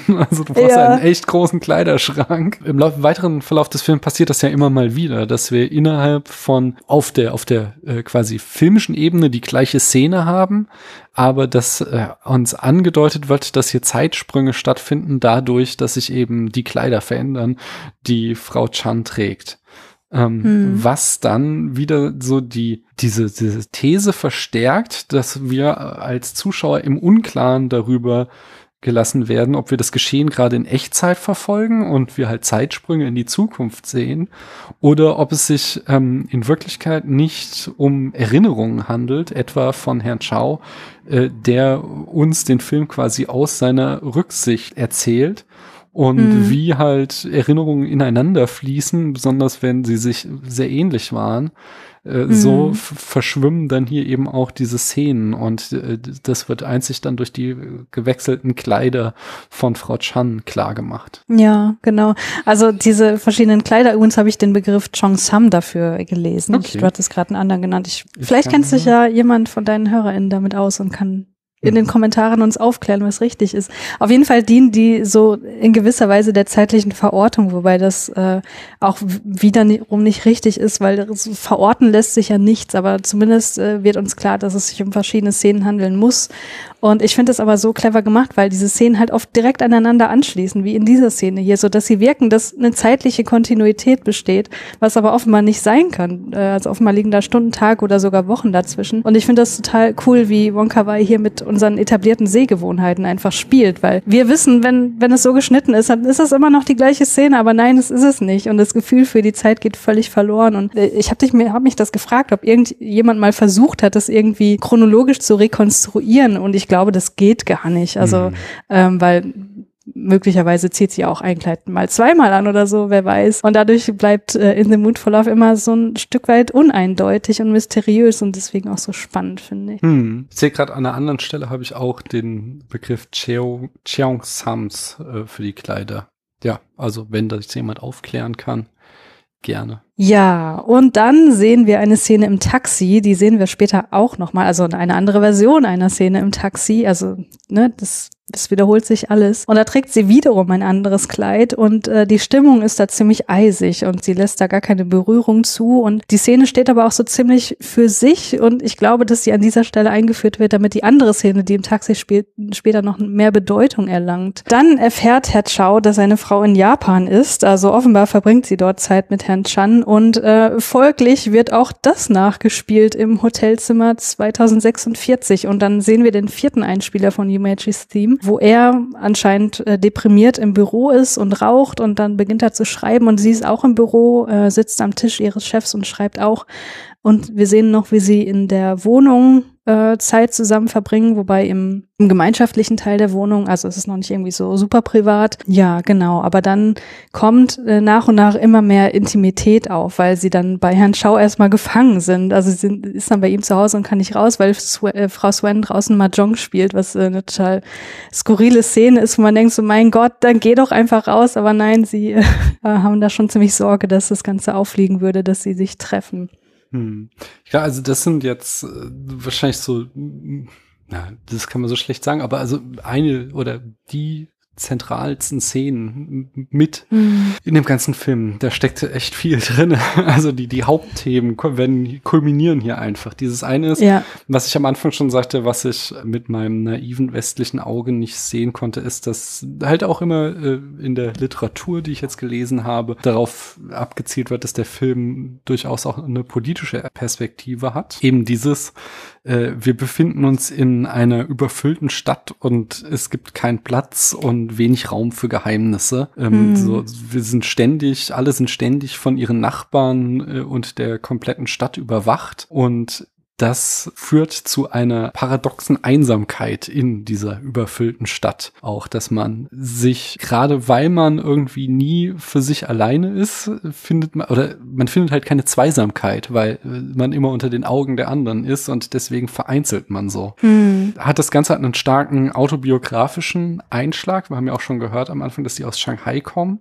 Wir befinden uns im, zum Zeitpunkt der Kulturrevolution in China, die dazu führte, dass ähm, ganz viel Shanghai-Chinesen nach Hongkong flohen, was ja damals noch britische Kolonie war, ähm, weil sie äh, halt aus einem bis dato noch recht liberalen, freiheitlichen Shanghai ähm, eben nach Hongkong flohen, wo sie sich diesen freiheitlichen Lebensstil ähm, weiter bewahren hofften und das eben halt unter dem, dem zunehmend repressiver werdenden China nicht mehr möglich war, ähm, also Festland-China. Und mhm das Ganze eben, also die 2046 ist ja schon ein anderer Film, heißt ja auch so von Wong Kar Wai und dieses Hotelzimmer hast du eben genannt wiederum. Das ist eben das Jahr, in dem äh, ein Land zwei Systeme enden wird. Für die Jüngeren unter euch. Hongkong war ja britische Kolonie. Oh, ich hab's vergessen, wann war es? 1997 oder so ist es. Äh, mhm. Es gab einen Vertrag für so und so viele Jahre hatte Großbritannien Hongkong von China gepachtet. Danach fiel es zurück an China. Und im Vorfeld da gab es halt lange Verhandlungen, wie das denn jetzt aussehen wird, weil Hongkong war halt äh, nicht komplett demokratisch, aber hatte schon äh, Freiheitsrechte einige und eben kapitalistisch und wie sich das ins damals noch stark kommunistische China eingliedern wird und man einigte sich eben darauf, dass Hongkong noch weitgehende Autonomie behalten wird bis ins Jahr 2046, wo es dann komplett wieder in China eingegliedert wird, komplett der chinesischen Regierung unterstellt wird. Die, die Hoffnung damals war ganz klar, dass halt China schien so auf einem Kurs Kurs zu sein, liberaler zu werden, sich immer weiter zu öffnen, den Westen entgegen. Und man hoffte einfach, dass bis 2046 China auch auf einen demokratischen Weg eingeschwenkt ist und sich mehr oder weniger dann Hongkong anschließt und nicht umgekehrt. Äh, wir sehen heute im Jahr 2021, dass diese Hoffnungen sich massiv zerschlagen haben. Hongkong war in den mhm. letzten Jahren ja geprägt dadurch, dass China ähm, die Lokalregierung immer stärker unter Druck setzt, immer repressivere Gesetze dort äh, ja durch Tritte oder, oder durch Puppenspieler einführen lässt und äh, die Proteste auf der Straße massiv niederschlägt. Ich glaube, also so viel erstmal dazu. Ich, ich komme da später nochmal drauf zurück, weil da sind viele weitere Aspekte, die hier noch mit reinspielen. Ja, dann bleiben wir doch noch bei 2046, weil die nächste Szene spielt auch im Hotelzimmer. Ähm, Herr Chow befindet sich dort, weil er, also weil er offenbar nicht auf Arbeit geht, weil da wird er irgendwie auch vermisst und er bittet sie dann zu sich und sie besucht ihn. Und äh, er sagt dann, naja, ich hätte eigentlich gar nicht gedacht, dass sie kommen würden. Und sie sagt dann nochmal, wir sind nicht so wie sie, was auch nochmal ne, das schön spiegelbildlich aufgreift, was er am Anfang zu seinem äh, Kollegen gesagt hat, ich bin ja nicht wie du. Also wie sie sich hier eben versuchen, moralisch abzugrenzen von, von ihren Spouses und dabei nicht wahrhaben möchten zu diesem Zeitpunkt, dass sie eigentlich doch so sind wie sie. Ja, und dann äh, hören wir dann den fünften Einspieler des, äh, des Themes, wo sie dann gemeinsam im Hotel am Manuskript arbeiten, an ihrem äh, ja, Kung Fu, an ihrer Kung Fu-Geschichte, wo sie so ein bisschen das Lektorat offenbar übernommen hat. Und das ist halt auch so ganz schön, weil sie neben diesem ganzen Reenactment dann auch noch eine persönliche Ebene haben, äh, wo sie miteinander interagieren können. Und ich finde, dass äh, während dieser Bilder, die wir dann sehen, das ist eigentlich so der Höhepunkt der, wie soll ich sagen, der der Harmonie in dieser Beziehung, weil sie blicken einander dann, ne, wir sehen das so durch Spiegel, aber sie blicken einander auch direkt an und äh, die Blicke sind einfach viel offener einander gegenüber, wenn auch noch immer ein bisschen verstohlen, aber man könnte schon sagen, durchaus verliebt und das ist einfach so schön. Hm. Also hier kommt das, das Thema mit diesem 2046, da, da kommt auch so dieses nochmal ganz stark, wie quasi sich Hongkong auf dem Weg befindet, in China einzugliedern und äh, dass er hier eben diese sich anbahnende Beziehung, die aber noch so voller Zweifel und Schüchternheiten ist, eben zu einer Metapher auch für die Beziehung zwischen dieser zwei Länder ist. Ob es denn gelingen wird, dass Hongkong am Ende ein glücklicher Teil von China wird. Diese Metapher wird hier in, in, in der Literatur oft aufgemacht. Mein nächster Punkt heißt Konfrontation mit der Realität, weil sie mhm. spielen dann nach, wie, oder sie, wie, sie imaginieren sich, wie Frau Chan ihren Mann auf die Affäre anspricht. Das heißt, nur noch er ist in Character und sie ist sie selbst, also spielt eine zukünftige Version ihrer selbst. Und als er es dann zugibt, gibt sie ihm so eine leichte Ohrfeige und äh, das ist schon eine etwas lustige Situation, weil er sagt, sagt dann, na ja, das ist ja nicht angemessen, du musst mir schon richtig eine ballern. Und dann proben sie das erneut und ähm, das ist so herzzerreißend, wie sie dann aber ihm nicht eine ballert, sondern nur traurig nach unten guckt und beginnt zu weinen. Und dann ähm, ist er auch wieder Herr Chow und tröstet sie. Und ja, dann kommt es noch zu einer anderen Konfrontation mit der Realität, weil Frau Suen sie dann auch noch zur Rede stellt, weil sie hat sie ja, wie wir wissen, äh, in der Enge der äh, räumlichen Gegebenheiten beobachtet und ähm, ja, hält ihr da so eine kleine Standpauke, dass sie doch nicht so oft ausgehen soll und ihren Mann auch nicht so oft auf Geschäftsreisen gehen lassen soll, wo, wo man auch denkt so, echt Alte, hast du schon mal was von Privatsphäre gehört? Das geht dich überhaupt nichts an, aber das ist ja genau das Problem, was du schon äh, häufiger jetzt geschildert hast. Dass sie die Frau dafür verantwortlich macht, dass ihr Mann mhm. so oft auf Geschäftsreise ist. Da wird ja, ja, impliziert, es ist ihre Schuld, sie kann den nicht bei sich behalten. Sie ist eine schlechte Ehefrau deswegen. Mhm. Das finde ich auch schon extrem anmaßend anmaßend einfach, diese, Total. diese Haltung. Und davor aber die Szene, da haben wir so einen Prozess, wo hier so ein langsames Verstehen eintritt, den ich auch sehr, sehr schön finde über den Film. Sie beiden versuchen ja, also die stehen erstmal vor diesem großen Rätsel, wie konnte es passieren, dass die Menschen, die wir lieben, uns nicht mehr lieben oder zumindest nicht mehr begehren, sondern jetzt jemand anderen begehren. Hm. Und das versuchen sie zu verstehen. Das Mittel ihres Verstehen-Lernens ist äh, eben das, äh, diese Szenen nachzuspielen und über dieses Nachspielen fangen sie an, sich ineinander zu verlieben, was dann wiederum Schuldgefühle in ihnen hervorruft, aber, aber für Dinge, die sie selbst gar nie begangen haben. Sie haben, also sie fühlen sich schuldig, sie können deswegen ja auch nie ihre Liebe ausleben und äh, offensichtlich hast du ja eben auch schon mal erwähnt, äh, geht es ja ihren Spouses anders. Die fühlen sich nicht schuldig, die leben ihre Liebe auf. Das heißt, dass hier unsere Protagonistin quasi schon stellvertretend die Schuld auf sich laden, äh, ihrer PartnerInnen. Mhm. Aber was sie halt lernen in ihrem äh, Spiel, ist dann am Ende doch ihre PartnerInnen zu verstehen, nämlich dahingehend, dass es dieses sich in jemand anderen zu verlieben nichts ist, was du absichtsvoll und irgendwie mit bösem Willen planend tust, sondern mhm. etwas, was eben einfach so geschieht. Und ihnen passiert es auch gerade, ohne dass sie sich dagegen wehren können. Und so haben sie auf ganz andere Art und Weise genau das Ziel erreicht, was sie mit ihrem Schauspiel anfangs äh, geplant hatten. So. Mhm. Das wird nachher noch genauso ausgesprochen, ja. Ah, okay. gut, gut. Das wusste ich nicht mehr, dass das buchstäblich gesagt wird. Dann folgt der sechste Einspieler von Yumeji's Theme und äh, das ist aber sehr, sehr traurig äh, im Gegensatz zu den anderen Einspielern, die wir hatten, wo es ja um die Anbahnung dieser Beziehung geht. Denn hier verbringt Frau Chan dann, um den Schein zu wahren, Zeit mit Frau Suen, obwohl sie das eigentlich gar nicht will. Und man merkt sofort, dass sie mit den Gedanken ganz woanders ist. Und auch er ist wieder bei der Arbeit und ist aber auch total in den Gedanken, weil sie haben sich halt vorher auch dafür entschieden, dass die äh, den Kontakt einschränken sollten. Und sie sind, also das ist halt auch so super schön. Sie sind jetzt wieder in den Kontexten, in denen sie am Anfang des Films jeweils waren. Ne? Aber die Gefühle füreinander haben halt komplett alles verändert. Und das mhm. ist, äh, da, ja, großartig. Die beiden, die wollen sich ja schon und sie können halt nicht, nicht? Und hm. so langsam kam ich auch beim Gucken an den Punkt, wo ich sie auch eigentlich mal schütteln will und sagen, jetzt macht halt schon. Warum könnt ihr euch, also warum lasst ihr es nicht zu?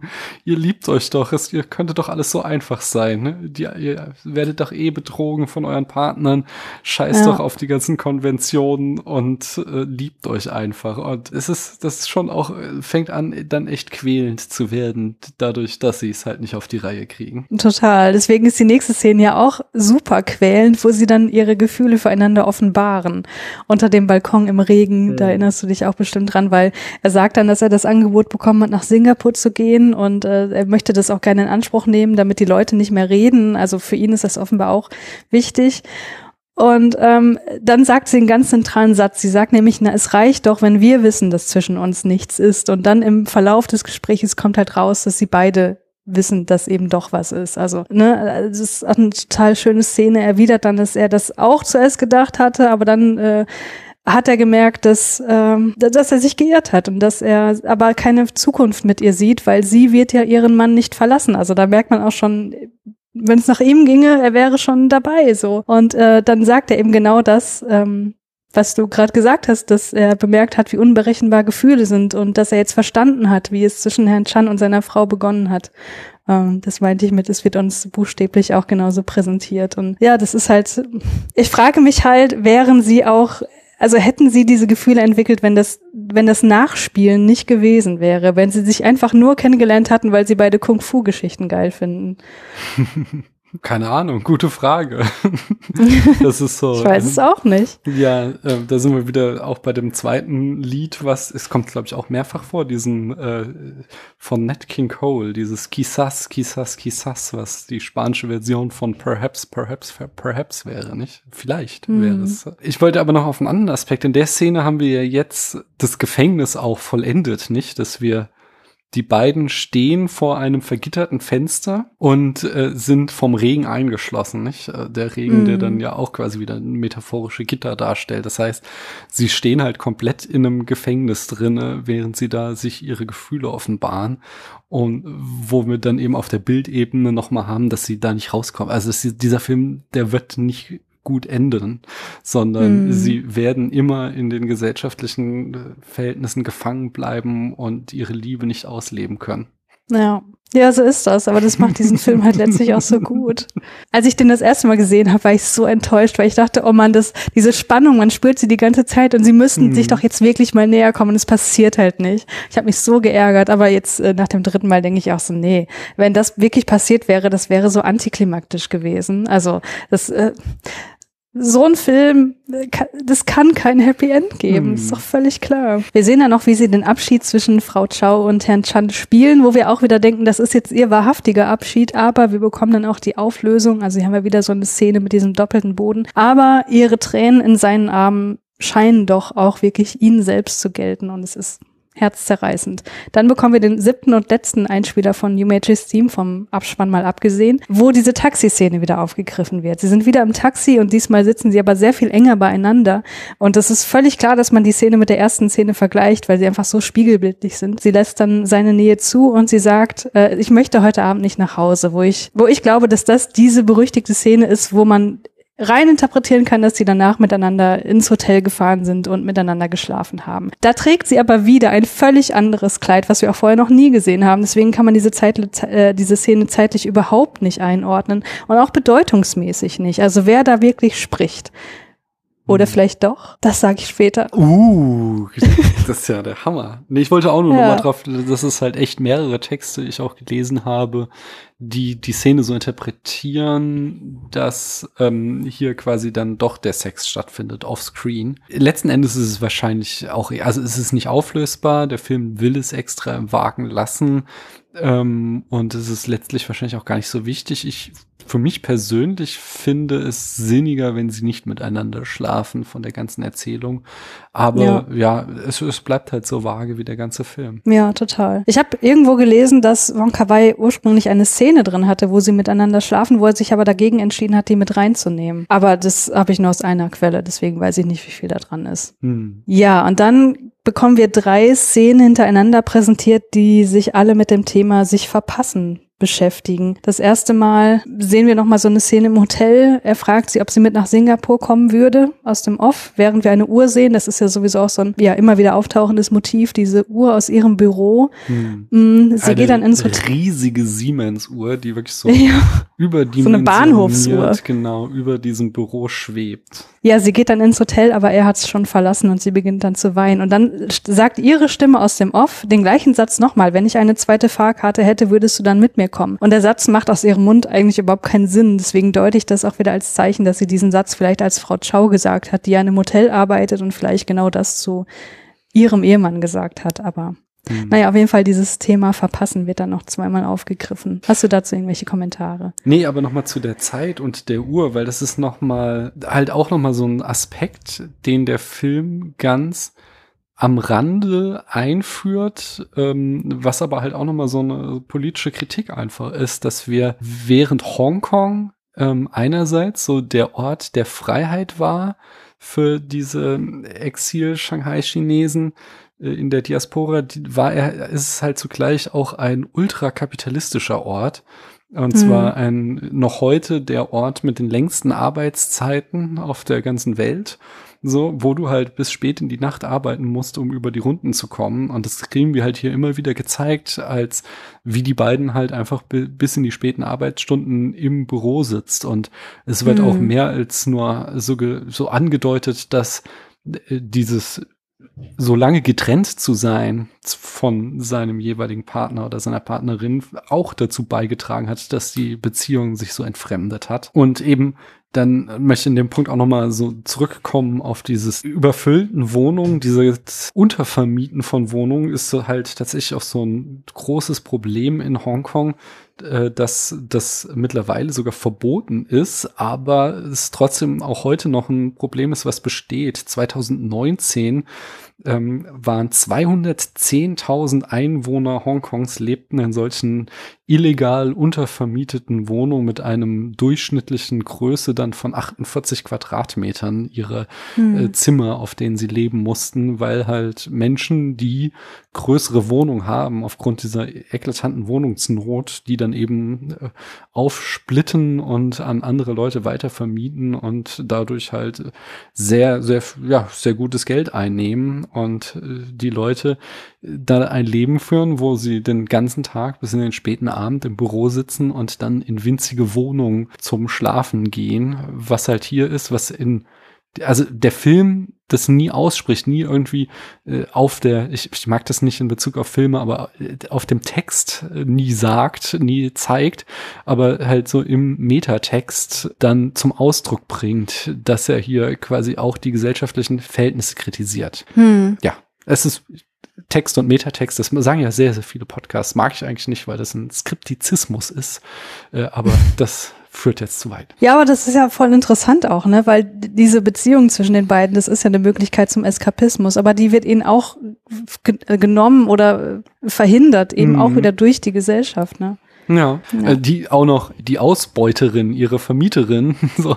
Ja. Also Ausbeuterin, das ist natürlich ein zweischneidiges Schwert, weil besonders ja, damals gab es halt keine Wohnung. Das heißt, wenn die Vermieterin ihnen das nicht untervermietet hätte, dann äh, hätten sie auf der Straße gelebt oder hätten da nicht hinziehen können. Aber andererseits ist es halt die, die da gutes Geld kassiert dafür, dass sie halt Leuten winzige Apartments vermietet und gleichzeitig ist sie halt auch die Überwacherin, die denen dann nicht mal das private Glück gönnt. Ja, eben. Und die, die den Raum auch viel selbstverständlicher sich nimmt, ne? Mhm. Also diese Szene, wo sie da Mahjong spielt bei den Nachbarn und sagt nur, pff, ich spiele dir die ganze Nacht, ne? Hab da Pech gehabt, so. Und das könnten sie sich halt nie erlauben. Mhm. Wir sind dann in Singapur im Jahre 1963 und da findet das zweite Mal Verpassen statt. Er sucht irgendwas in seinem Hotelzimmer und findet dann eine Zigarette mit Lippenstiftresten und wundert sich so ein bisschen, trifft sich dann aber mit seinem Kollegen und äh, da wird ein sehr wichtiger Dialog auch geführt, denn er erzählt ihm dann, wie früher Geheimnisse bewahrt wurden, was wir dann später tatsächlich mhm. nochmal sehen. Also, dass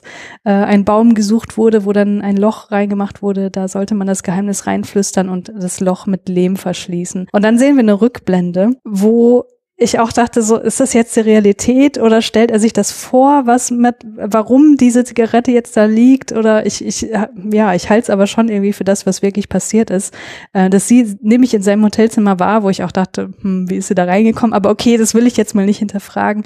Sie raucht auf jeden Fall dort eine Zigarette und ruft ihn dann bei der Arbeit an, aber sagt nichts und verlässt das Hotelzimmer dann ohne ihm begegnet zu sein. Also dieses fast begegnen und fast doch eine wirkliche Manifestation dieser Beziehung initiieren, das findet hier zum zweiten Mal nicht statt. Hm. Ja, und dann kommt ein weiterer Zeitsprung. Wir sind dann wieder in Hongkong im Jahr 1966. Äh, Frau Chan kehrt zu Frau Swens Wohnung zurück und fragt dann auch nach der anderen Wohnung, was mit der jetzt wäre. Und dabei kommen ihr die Tränen und man merkt einfach, okay, es sind jetzt irgendwie vier Jahre vergangen, aber das beschäftigt sie immer noch total.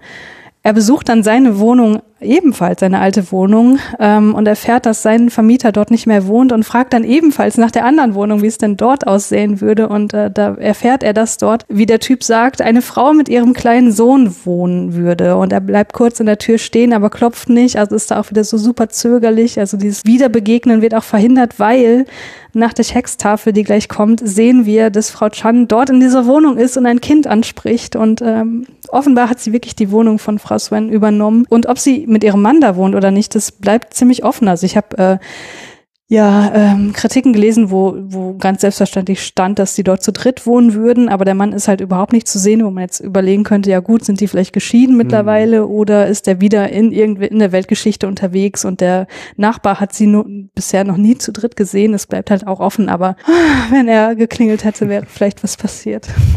Ich habe sogar eine, das finde ich jetzt ein bisschen zu sehr hineininterpretiert, aber einen Text gelesen, der tatsächlich sagte, äh, so ja, vorhin bei der Szene mit ich möchte heute Nacht nicht nach Hause gehen im Taxi, da haben sie miteinander geschlafen und das ist jetzt tatsächlich ihr gemeinsames Kind, was wir da sehen. Mhm. Aber genau, ich sehe hier auch keinen Anhaltspunkt, dass diese Interpretation zutreffen könnte. Ja, ich meine, bezüglich des Alter des Kindes wird das wahrscheinlich passen, aber äh, das halte ich auch für an den Haaren herbeigezogen. Hm. Naja, wir sehen dann auf jeden Fall eine Texttafel, wo steht, die Ära ist zu Ende und alles, was dazu gehörte, existiert nicht mehr, um nochmal einen besonderen Keil ins Herz zu stoßen. Und dann äh, folgt ja. Dafür, also bevor, dann kommt die Ankaufwarte, nicht wahr? Genau. Lass mich da noch ein letztes Mal nämlich diese politische Dimension ansprechen. Ähm, wir kriegen nämlich da auch Bilder dann gezeigt von ähm, äh, äh, hier, wie heißt es? Charles de Gaulle. Charles de Gaulle, genau, der in damals noch Indochina, dann Vietnam äh, besucht, 1966, ähm, was dann die Zeitspanne des Films auch klar macht, nämlich 1962 bis 1966. Hm. Und wir dann tatsächlich eben äh, uns zwischen den Polen befinden, Kulturrevolution in China und ähm, Ausbruch de des Vietnamkriegs. Also Indochina ist Vietnam. Und damit ist es, habe ich ein, an einer Stelle den schönen Ausdruck gelesen, ist äh, in the mood for love ähm, ein Requiem auf das Ende der Kolonialzeit und äh, dass eben dieses Nostalgie, also da steckt auch ganz viel Nostalgie in diesem Film drin, die daher kommt, dass eben äh, Wong Kar Wai selbst als Kind ähm, als Shanghai-Chinese nach Hongkong kam und dieses, das sagte ich ja vorhin schon wieder, diese Zeit wieder aufleben lassen wollte in diesem Film, was eben auch dieses ganze Erinnerungsthema nochmal äh, wieder auf einer ganz anderen Ebene spiegelt. Also wir sehen hier nicht nur Mhm. äh, diese Traumzeit, die wir nie genau auseinandernehmen können, was geschieht wann, was die Erinnerungen von Herrn Chow sein könnten, die aber zugleich eben die Erinnerungen des Regisseurs sind, der sich von einer Epoche verabschiedet, die jetzt nicht mehr existiert. So das Zitat ja eben auch. Und Mhm. damit eben auch äh, wiederum ich an einer Stelle ge gelesen habe, dass äh, Wong Kar Wai somit zum zum ersten postnationalen Regisseur wurde, der eben so diese Auflösung ähm, der alten kolonialen äh, Strukturen, die eben zu einem da einer Epochenwende in Ostasien führten und zu zu einem Umbruch, der noch heute stattfindet, der noch heute im Laufen ist, äh, dahingehend, dass China sich da immer weiter als äh, große Weltmacht etabliert und andere Nationen sich in irgendeiner Form in Bezug auf China verhalten müssen, dass er quasi diesen, diesen Umbruch von der durch den Westen dominierten, äh, dem durch den Westen dominierten Ostasien hin zu einem sich jetzt äh, quasi in eine selbstständige Zukunft hineinbegebendes Ostasien, da ja dem quasi ein filmisches Denkmal setzt, dieser Übergangszeit. Hm. Ja, spannend. Dann kommen wir nach Wang, äh, Angkor Wat. Genau, ja. Er ist allein in Angkor Wat. Er flüstert sein Geheimnis in die Wand einer Tempelanlage, so wie er das vorher seinem Kollegen beschrieben hatte. Und dabei läuft ein noch eine, ja, ich habe es leider bei Spotify nicht finden können, aber ich habe es jetzt mal als alternative Version des Main Themes bezeichnet, die viel tiefer ist, noch viel melancholischer. Und naja, was ihm halt bleibt, sind die Erinnerungen äh, an das, was gewesen ist. Was ich ganz interessant fand, war, dass dann in einer, in einer ganz kurzen Einstellung ein Mönch gezeigt Mhm. wird, der ihn dabei beobachtet. Also dieses Voyeuristische bleibt auch hier. Exakt. Und das letzte Bild ist dann so eine Art Mausoleum vielleicht in Angkor Wat. Auf jeden Fall, äh, ja, schweift dann die Kamera über die Tempelanlagen. Wir sehen ja dann erst, nachdem er gegangen ist, eben dieses äh, verstopfte Loch mit dem Mhm. Matsch, während die Kamera so darüber schweift, oder? Ja, das ist so traurig. Äh, also wir haben hier, du sagst ganz richtig, diese, dieses Thema des Voyeurismus wird noch ein letztes Mal aufgegriffen. Dieses, was ich vorhin schon mal sagte, dieses Thema der leeren Gänge. Also, dass wir halt die ganze Zeit volle und enge Gänge hatten und jetzt haben wir leere und weite Gänge als letzter Kontrast dazu. Dann haben wir ja dieses eine Zeit, die nicht mehr da ist. Thema wird ja auch noch mal durch diesen Ort Angkor Wat quasi personifiziert, der eben Mhm. als äh, so ein Monument einer vergangenen Epoche ist, was heute noch steht, aber die Zeit dazu äh, so aus der Zeit herausgefallen ist halt. Die Zeit dazu existiert nicht mehr. Und zu guter Letzt ist es halt ganz, ganz entscheidend, dass wir nicht hören, was er da in, die- in die Mauer hineinflüstert, dass wir halt uns natürlich denken können, so die naheliegendste Interpretation ist, dass eben seine Gefühle äh, zu Mrs. Chan immer noch da sind oder dass sie, dass es vielleicht irgendwie die größte Liebe seines Lebens war oder irgendeine Art von Liebesgeständnis, aber den äh, konkreten Wortlaut, den kriegen wir halt gerade nicht gesagt, sondern ähm, wir müssen am Ende nur spekulieren, worauf es hinausläuft, wodurch sich auch hier wieder dieses Thema der Zweideutigkeit in die letzte Szene mit hinein begibt. Ja. Ja, es würde ja auch gar nicht passen zum Rest, wenn wir es Hm. erfahren würden, ne? Weil wir sind ja außenstehender Beobachter und selbst wenn man direkt daneben stehen würde, würde man es wahrscheinlich nicht verstehen. Also Hm. da ist er nur konsequent. Da habe ich ein, ein Nitpick und äh, ein natürlich ganz großes Zitat. Das Zitat kennst du wahrscheinlich, oder? Vielleicht, vielleicht willst du auf das gleiche hinaus, was ich gleich sagen wollen würde, aber sag mal. Ja, also es ist kein Geheimnis, sondern sie hat es selbst immer wieder betont, nämlich Sophia Coppola, dass Lost in Translation ganz stark beeinflusst ist von In the Mood for Love. Ähm, Mhm. Das erste Bild in Lost in Translation zeigt äh, Scarlett Johansson auf dem Bett liegend. Das ist ein filmisches Zitat von ähm, äh, Maggie Cheung, die wir einmal so auf dem Bett liegend sehen, äh, auch wenn Maggie Cheung mehr anhat. Äh, dann die letzte Szene in In the Mood for Love äh, ist eben, dass hier Herr äh, Chow in die Mauer hineinflüstert und wir hören es nicht, während die letzte Szene in äh, Lost in Translation ja die ist, wo Bill Murray ähm, äh, Scarlett Johansson ins Ohr flüstert und wir hören nicht, was gesprochen wird. Und äh, auch eben das große Thema, die Liebe, die fast passiert wäre, Ja. findet sich in beiden Filmen wieder. Ja, sehr schön. Guck Mhm. mal, das wollte ich gar nicht sagen. Ich habe noch was anderes. Dann sage ich aber erst, dann kannst du es nämlich wieder erden. Ich habe einen kleinen Nitpick. und zwar in diesem Angkor Wat, da sind überall Steinboden. Wo hat er denn bitte den Matsch und das Stroh her? Das ist jetzt nicht dein Ernst, oder? Doch, ich stand da so, Moment, er steht da vor der Mauer. Rings um ihm gibt es nirgendwo die Möglichkeit. Hat er die schon die ganze Zeit in der Tasche gehabt? Oh Mann. Jetzt sag, was du Okay. sagen wolltest. Ich wollte sagen, dass dieser Film den Film Vertigo zitiert, Mhm. weil Wonka Wai hat Vertigo auch als eine seiner Inspirationen für den Film genannt und man sieht es zum Beispiel daran, dass man ganz oft Personen im Profil sieht, wo ja die Aufnahme von der Dame aus Vertigo, deren Namen ich vergessen habe, äh, wie man sie im Restaurant im Profil sieht, ist ja so auch eine der berühmtesten Einstellungen. Was ja super interessant ist, weil auch in Vertigo das Verhältnis zwischen Beobachter und Beobachtetem eine zentrale Rolle spielt. Ne? Hat nicht äh, Frau Chiung auch die Frisur so hochgesteckt? Eben die berühmte Spirale aus Vertigo? Naja, das sieht man nicht so richtig. Sie hat hochgesteckte Haare, Ja. ja, aber es ist schon ein bisschen anders. Na gut.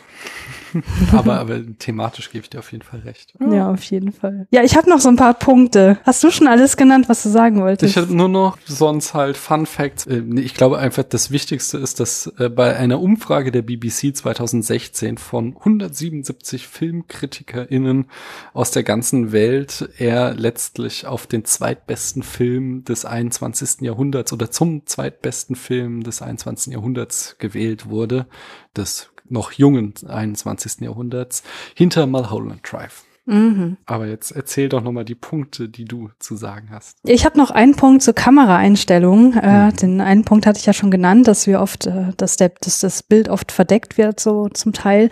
Ähm, dann ist mir noch aufgefallen, dass wir ganz viele Close-ups haben, so von Gegenständen und einzelnen Körperteilen. Zum Beispiel so ein, so ein Stapel Kung-Fu-Zeitschriften oder Frau Chans Hand am Türrahmen oder Telefone und Uhren. Ich fand diese Szenen immer total schön, weil sie in, erwecken so instant das Gefühl von Nostalgie und von Erinnerungen, was du ja auch schon ganz oft gesagt hast, dass das hier eine Rolle spielt. Ne, und die Uhr, das Vergehen von Zeit, das Verblassen von Erinnerungen und das Telefon als Möglichkeit der zwischenmenschlichen Verbindung, was sie aber auch nicht häufig genutzt wird, zumindest nicht, um sich wirklich zu sprechen. Ja, das finde ich auch sehr, sehr schön. Oh, da fällt mir doch noch auch ein Punkt ein zu Yumejis Theme und dem Thema Erinnerung. Denn wie du eben ja auch schon mal sagtest, ist, dass das zum allerletzten Mal ja läuft im Abspann. Mhm. Und dadurch zwingt uns der Film ja fast schon, uns, indem wir jetzt wieder die Musik hören, an all das zu erinnern, was wir eben gesehen haben, was mit dieser Musik assoziiert wird. Und so noch ein allerletztes Mal das Thema der Erinnerung aufzugreifen. Hm, nicht schlecht. Nicht schlecht, oder? Dann habe ich noch was zum Thema Wiederholung, Zeit und Erinnerung zu Ja. sagen. Und zwar, ich hatte ja am Anfang schon oder relativ am Anfang irgendwann gesagt, dass die, also dass wir oft die gleichen Orte sehen oder Leute bei den gleichen Tätigkeiten, also dass Szenen irgendwie wiederholt werden, zumindest oberflächlich, aber dass ich eben ein, eine Sache total geändert hat, nämlich die Gefühle der Protagonistin. Und da dachte ich so, im Grunde ist das so, eine, so fast schon so ein wissenschaftlicher Ansatz, weil äh, okay. die, die räumlichen Rahmenbedingungen werden ja quasi konstant gehalten. Ne? Dann kommt eine Variable hinein, nämlich die Affäre der Ehepartner. Und wir sehen, wie sich die Gefühle der Protagonistin in der konstanten Umgebung verändern. Das, das hat mich sehr angesprochen. Das hat so eine schöne interne Logik, die ich sehr schön fand. Das muss man nicht nachvollziehen können. Naja, auf jeden Fall dann. Ich, ich stehe es halt ganz anders. Ich würde halt sagen, okay, es ist gerade keine Wissenschaft, sondern Kunst. Und die sind sich vielleicht manchmal nicht so fern, wie es äh, im Volksmund des, äh, der Glauben hat. So äh, sagt es auch einer meiner liebsten Philosophen, Nelson Goodman. Ja, da würde ich mitgehen. Ja. Ähm, dann wollte ich ja noch auf die siebenmalige Einspielung des äh, Main Themes hier eingehen. Und zwar, ich hatte ja schon geschildert, welche sieben Szenen das waren. Und ich will das hier nochmal auf eine Metaebene bringen. Also die erste Szene, die Ausgangssituation, ich lasse jetzt mal den Vorspann weg. Alle vier Personen, die hier eine zentrale Rolle spielen, sind am selben Ort. Dann in der zweiten Szene begegnen sich Frau Chan und Herr Chow zufällig allein. In der dritten Szene regnet es, sie blickt zu ihm hoch, ohne dass er es bemerken kann. Also da ist eine gewisse Beziehung aufgebaut worden. In der vierten Szene verbringen sie Zeit miteinander, aber im geteilten Raum der Wohnung. Äh, in der fünften Szene das ist ja diese, so habe ich ja gesagt, diese Höhepunktszene, wo sie im Hotel sind und sich verliebte Blicke austauschen. In der sechsten Szene sind sie getrennt voneinander, vermissen sich aber. Und die siebte Szene fällt da raus, weil die ist ja zeitlich überhaupt nicht einzuordnen. Also die, die ist ja nicht in dieser schönen bisher etablierten Chronologie drin, wo sie dann im Taxi sind und sie sagt, sie möchte die Nacht nicht alleine verbringen. Mhm. Und meine Theorie ist, da alle Szenen, in denen dieser Theme läuft, Szenen sind, in denen Frau Chan und Herr Chow sie selbst sind, liegt nahe, dass sie es auch hier sind, weil sonst würde mit dieser Konsistenz gebrochen werden. Und es eben wirklich Frau Chan ist, die diesen Wunsch ausspricht. Deswegen wäre das eventuell ein Hinweis darauf, wie man diese Szene hier einzuordnen hat und ob sie Sex hatten oder nicht. Aber wie gesagt, ich finde, man muss sich da nicht äh, festlegen. Ich finde es eigentlich viel, viel schöner, wenn es im Wagen bleibt. Das ist schon eine sehr nice Interpretation. Sehr, sehr schön. Mhm, danke. Bitte. Äh, eine Sache habe ich noch, und zwar bezieht sich die auf die Ehepartnerin, die wir ja nie von vorn sehen. Das heißt, wir als Publikum sind ja von denen völlig losgelöst. Ne? Wir haben ja gar nicht die Chance, irgendwie mit denen eine Verbindung aufzubauen oder zu verstehen, ob die sich jetzt wirklich lieben oder ob das eine rein sexuelle Sache ist. Also die bleiben ja im wahrsten Sinne des Wortes gesichtslos, weil wir sie eben nicht sehen und auch dadurch sehr austauschbar. Mhm. Und dadurch wird uns auch als Publikum die Möglichkeit genommen, irgendwie Empathie mit denen zu empfinden. Obwohl die Geschichte, die wir präsentiert bekommen mit Frau Chan und Herrn Chow, ja im gewissen Sinne auch ihre Geschichte ist. Ne? Es geht ja gerade darum zu erfahren, wie also dass die Protagonistinnen erkennen, wie die Affäre begann. Mhm. Und ich glaube, das ist jetzt vielleicht auch ein bisschen weit hergeholt, aber äh, dass das vielleicht auch ein Metakommentar auf die Mittel des Kinos sein könnte, weil äh, wenn ich verstehe meinen eigenen Punkt gerade nicht. Was meine ich denn damit? Eine Geschichte an sich löst nicht viel aus. Das sind die filmischen Mittel, die Empathie auslösen. Hä? Na, dass es die Art und Weise ist, wie wir es erzählt bekommen. Nicht? Wir kriegen ja im Kino meistens, also im Kino kriegen wir in gewisser Weise nur Kurzgeschichten erzählt. Wir kriegen ja nicht die, den großen Hintergrund und was sich alles im Innenleben der Figuren widerspielt, sondern nur äh, durch Bilder können uns diese Emotionen vermittelt werden. So? Hm, ich glaube. Ich glaube, dass ich das damit meine, dass wir eben über das, was sie hier immer die ganze Zeit nachspielen, irgendwie vermittelt bekommen, was sich bei, bei dem anderen Paar abgespielt haben könnte. Aber dadurch, dass wir es eben nicht sehen, bleibt uns die Empathie ähm, also äh, können wir nicht mit denen mitfühlen. Und sie sind ja, also ich weiß nicht, wie das bei dir ankam. Hattest du das Gefühl, dass das andere Paar in Anführungsstrichen die Bösen sind? Nee, das habe ich ja auch immer wieder versucht klarzumachen, dadurch, dass wir halt ja auch als ZuschauerInnen vor Augen geführt bekommen, wie dieses Verlieben stattfindet, äh, wird uns ja quasi die, dieses Verständnis auf dem Silbertablett präsentiert. Und von daher macht der Film nie irgendwie äh, Anstalten, das betrügende Paar als böse zu kennzeichnen. Hm. Das kommt ja ich auch schon wieder als, Entschuldigung, noch diesen kleinen Nebengedanken. Äh, du fingst ja vorhin an mit diesem, dass es ja schon mit der Affäre von dem Chef beginnt, die so nebenbei erwähnt wird, was ja auch schon in dieser Beiläufigkeit, auch wenn sie da herabblickt und äh, damit zum Ausdruck bringt, dass sie es moralisch nicht gut findet, aber halt auch auf so eine ganz subtile Art und Weise. Schon mhm. dadurch wird ja auch dieses Thema etabliert, dass Betrug jetzt nichts ist, also keine Todsünde, nicht irgendwie christliche Moral angelegt wird, sondern dass hier ein viel nuancierterer Blick auf Fremdgehen geworfen wird. Hm. Ja, total. Das finde ich halt auch. Also ich finde aber, dass sich das erst so nach und nach durchsetzt, weil ich hatte am Anfang schon das Gefühl, dass die, dass das andere Paar schon, also böse ist jetzt auch viel zu viel gesagt, ne, aber zumindest irgendwie diejenigen sind, die hier Leid verursachen und dass wir eben das Leid, äh, das verursacht wird, hier in erster Linie mitbekommen. Aber dann wird uns ja gezeigt, dass dass das ganz viel mit Gefühlen zu tun hat, die sich einfach nicht steuern lassen. Wo mhm. sozusagen in der Retrospektive das Verhalten des, äh, des Affärenpaares äh, nochmal neu bewertet wird. Aber ja, ja. Äh, ich kann meine eigenen Gedanken gerade nicht mehr Nee, nee, das, ich finde das sehr gut. Ich glaube, da sagst du sehr viel Wahres. Ich würde mal vermuten, dass genau mir eben diese retrospektive Neubewertung unterlaufen ist. Haben wir ja auch immer wieder gesagt, der Film baut das nach und nach auf. Ich finde das ein sehr treffender Gedanke. Hm. Ja, damit bin ich mit meinen Punkten auch am Ende. Ich habe nur noch ein Fazit. Ja, dann. Dann sind wir bereit für das Fazit, würde ich sagen, oder? Ich denke, auf einer Skala von eins bis hundert Punkte gilt es, diesen Film nun zu bewerten und du darfst gerne anfangen, indem du dein Fazit äußerst. Ja, ich finde, das ist ein unglaublich romantischer Film darüber, wie sehr die Liebe, selbst wenn sie nie passiert, das ganze Leben prägen kann. Das ist ein Gedanke, der, den finde ich so so unfassbar unglaublich.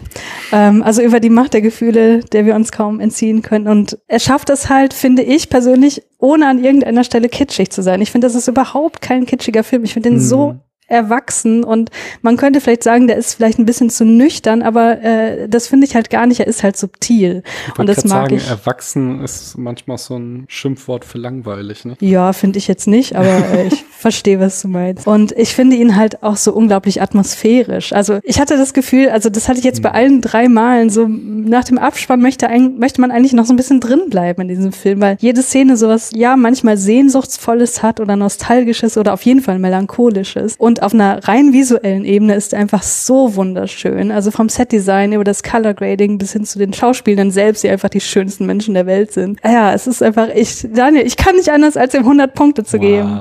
Ja, Mensch, das sind ja hier Wochen, die äh, die Spätfilmcharts durcheinander wirbeln, sage ich mal. Ich finde ihn ganz und gar nicht langweilig. Ich finde ihn auch einen ganz großartigen Film. Er hat wirklich, wirklich fantastische Bilder. Also das ist viel bessere Cinematografie kann es nicht mehr geben. Das ist schon äh, sowohl ästhetisch als auch symbolisch äh, so ähm, voll, diese Bilder, dass es, dass es einfach ein Genuss ist. Ähm, durch diese verschiedenen Layer, die er hat, sind eben die Dialoge auch äh, unglaublich spannend und interessant und das gibt ihm, äh, diese verschiedenen Layer gibt ihm auch noch so diesen Aspekt, dass ich ihn gerne nochmal wiedersehen würde obwohl ich auch erzählt habe, wie er in der Zeit verankert ist, hat er zugleich eben durch dieses Liebesthema eine erzählt eine absolut zeitlose Geschichte, ähm, womit er da auch absolut, ja, ganz, ganz weit oben steht.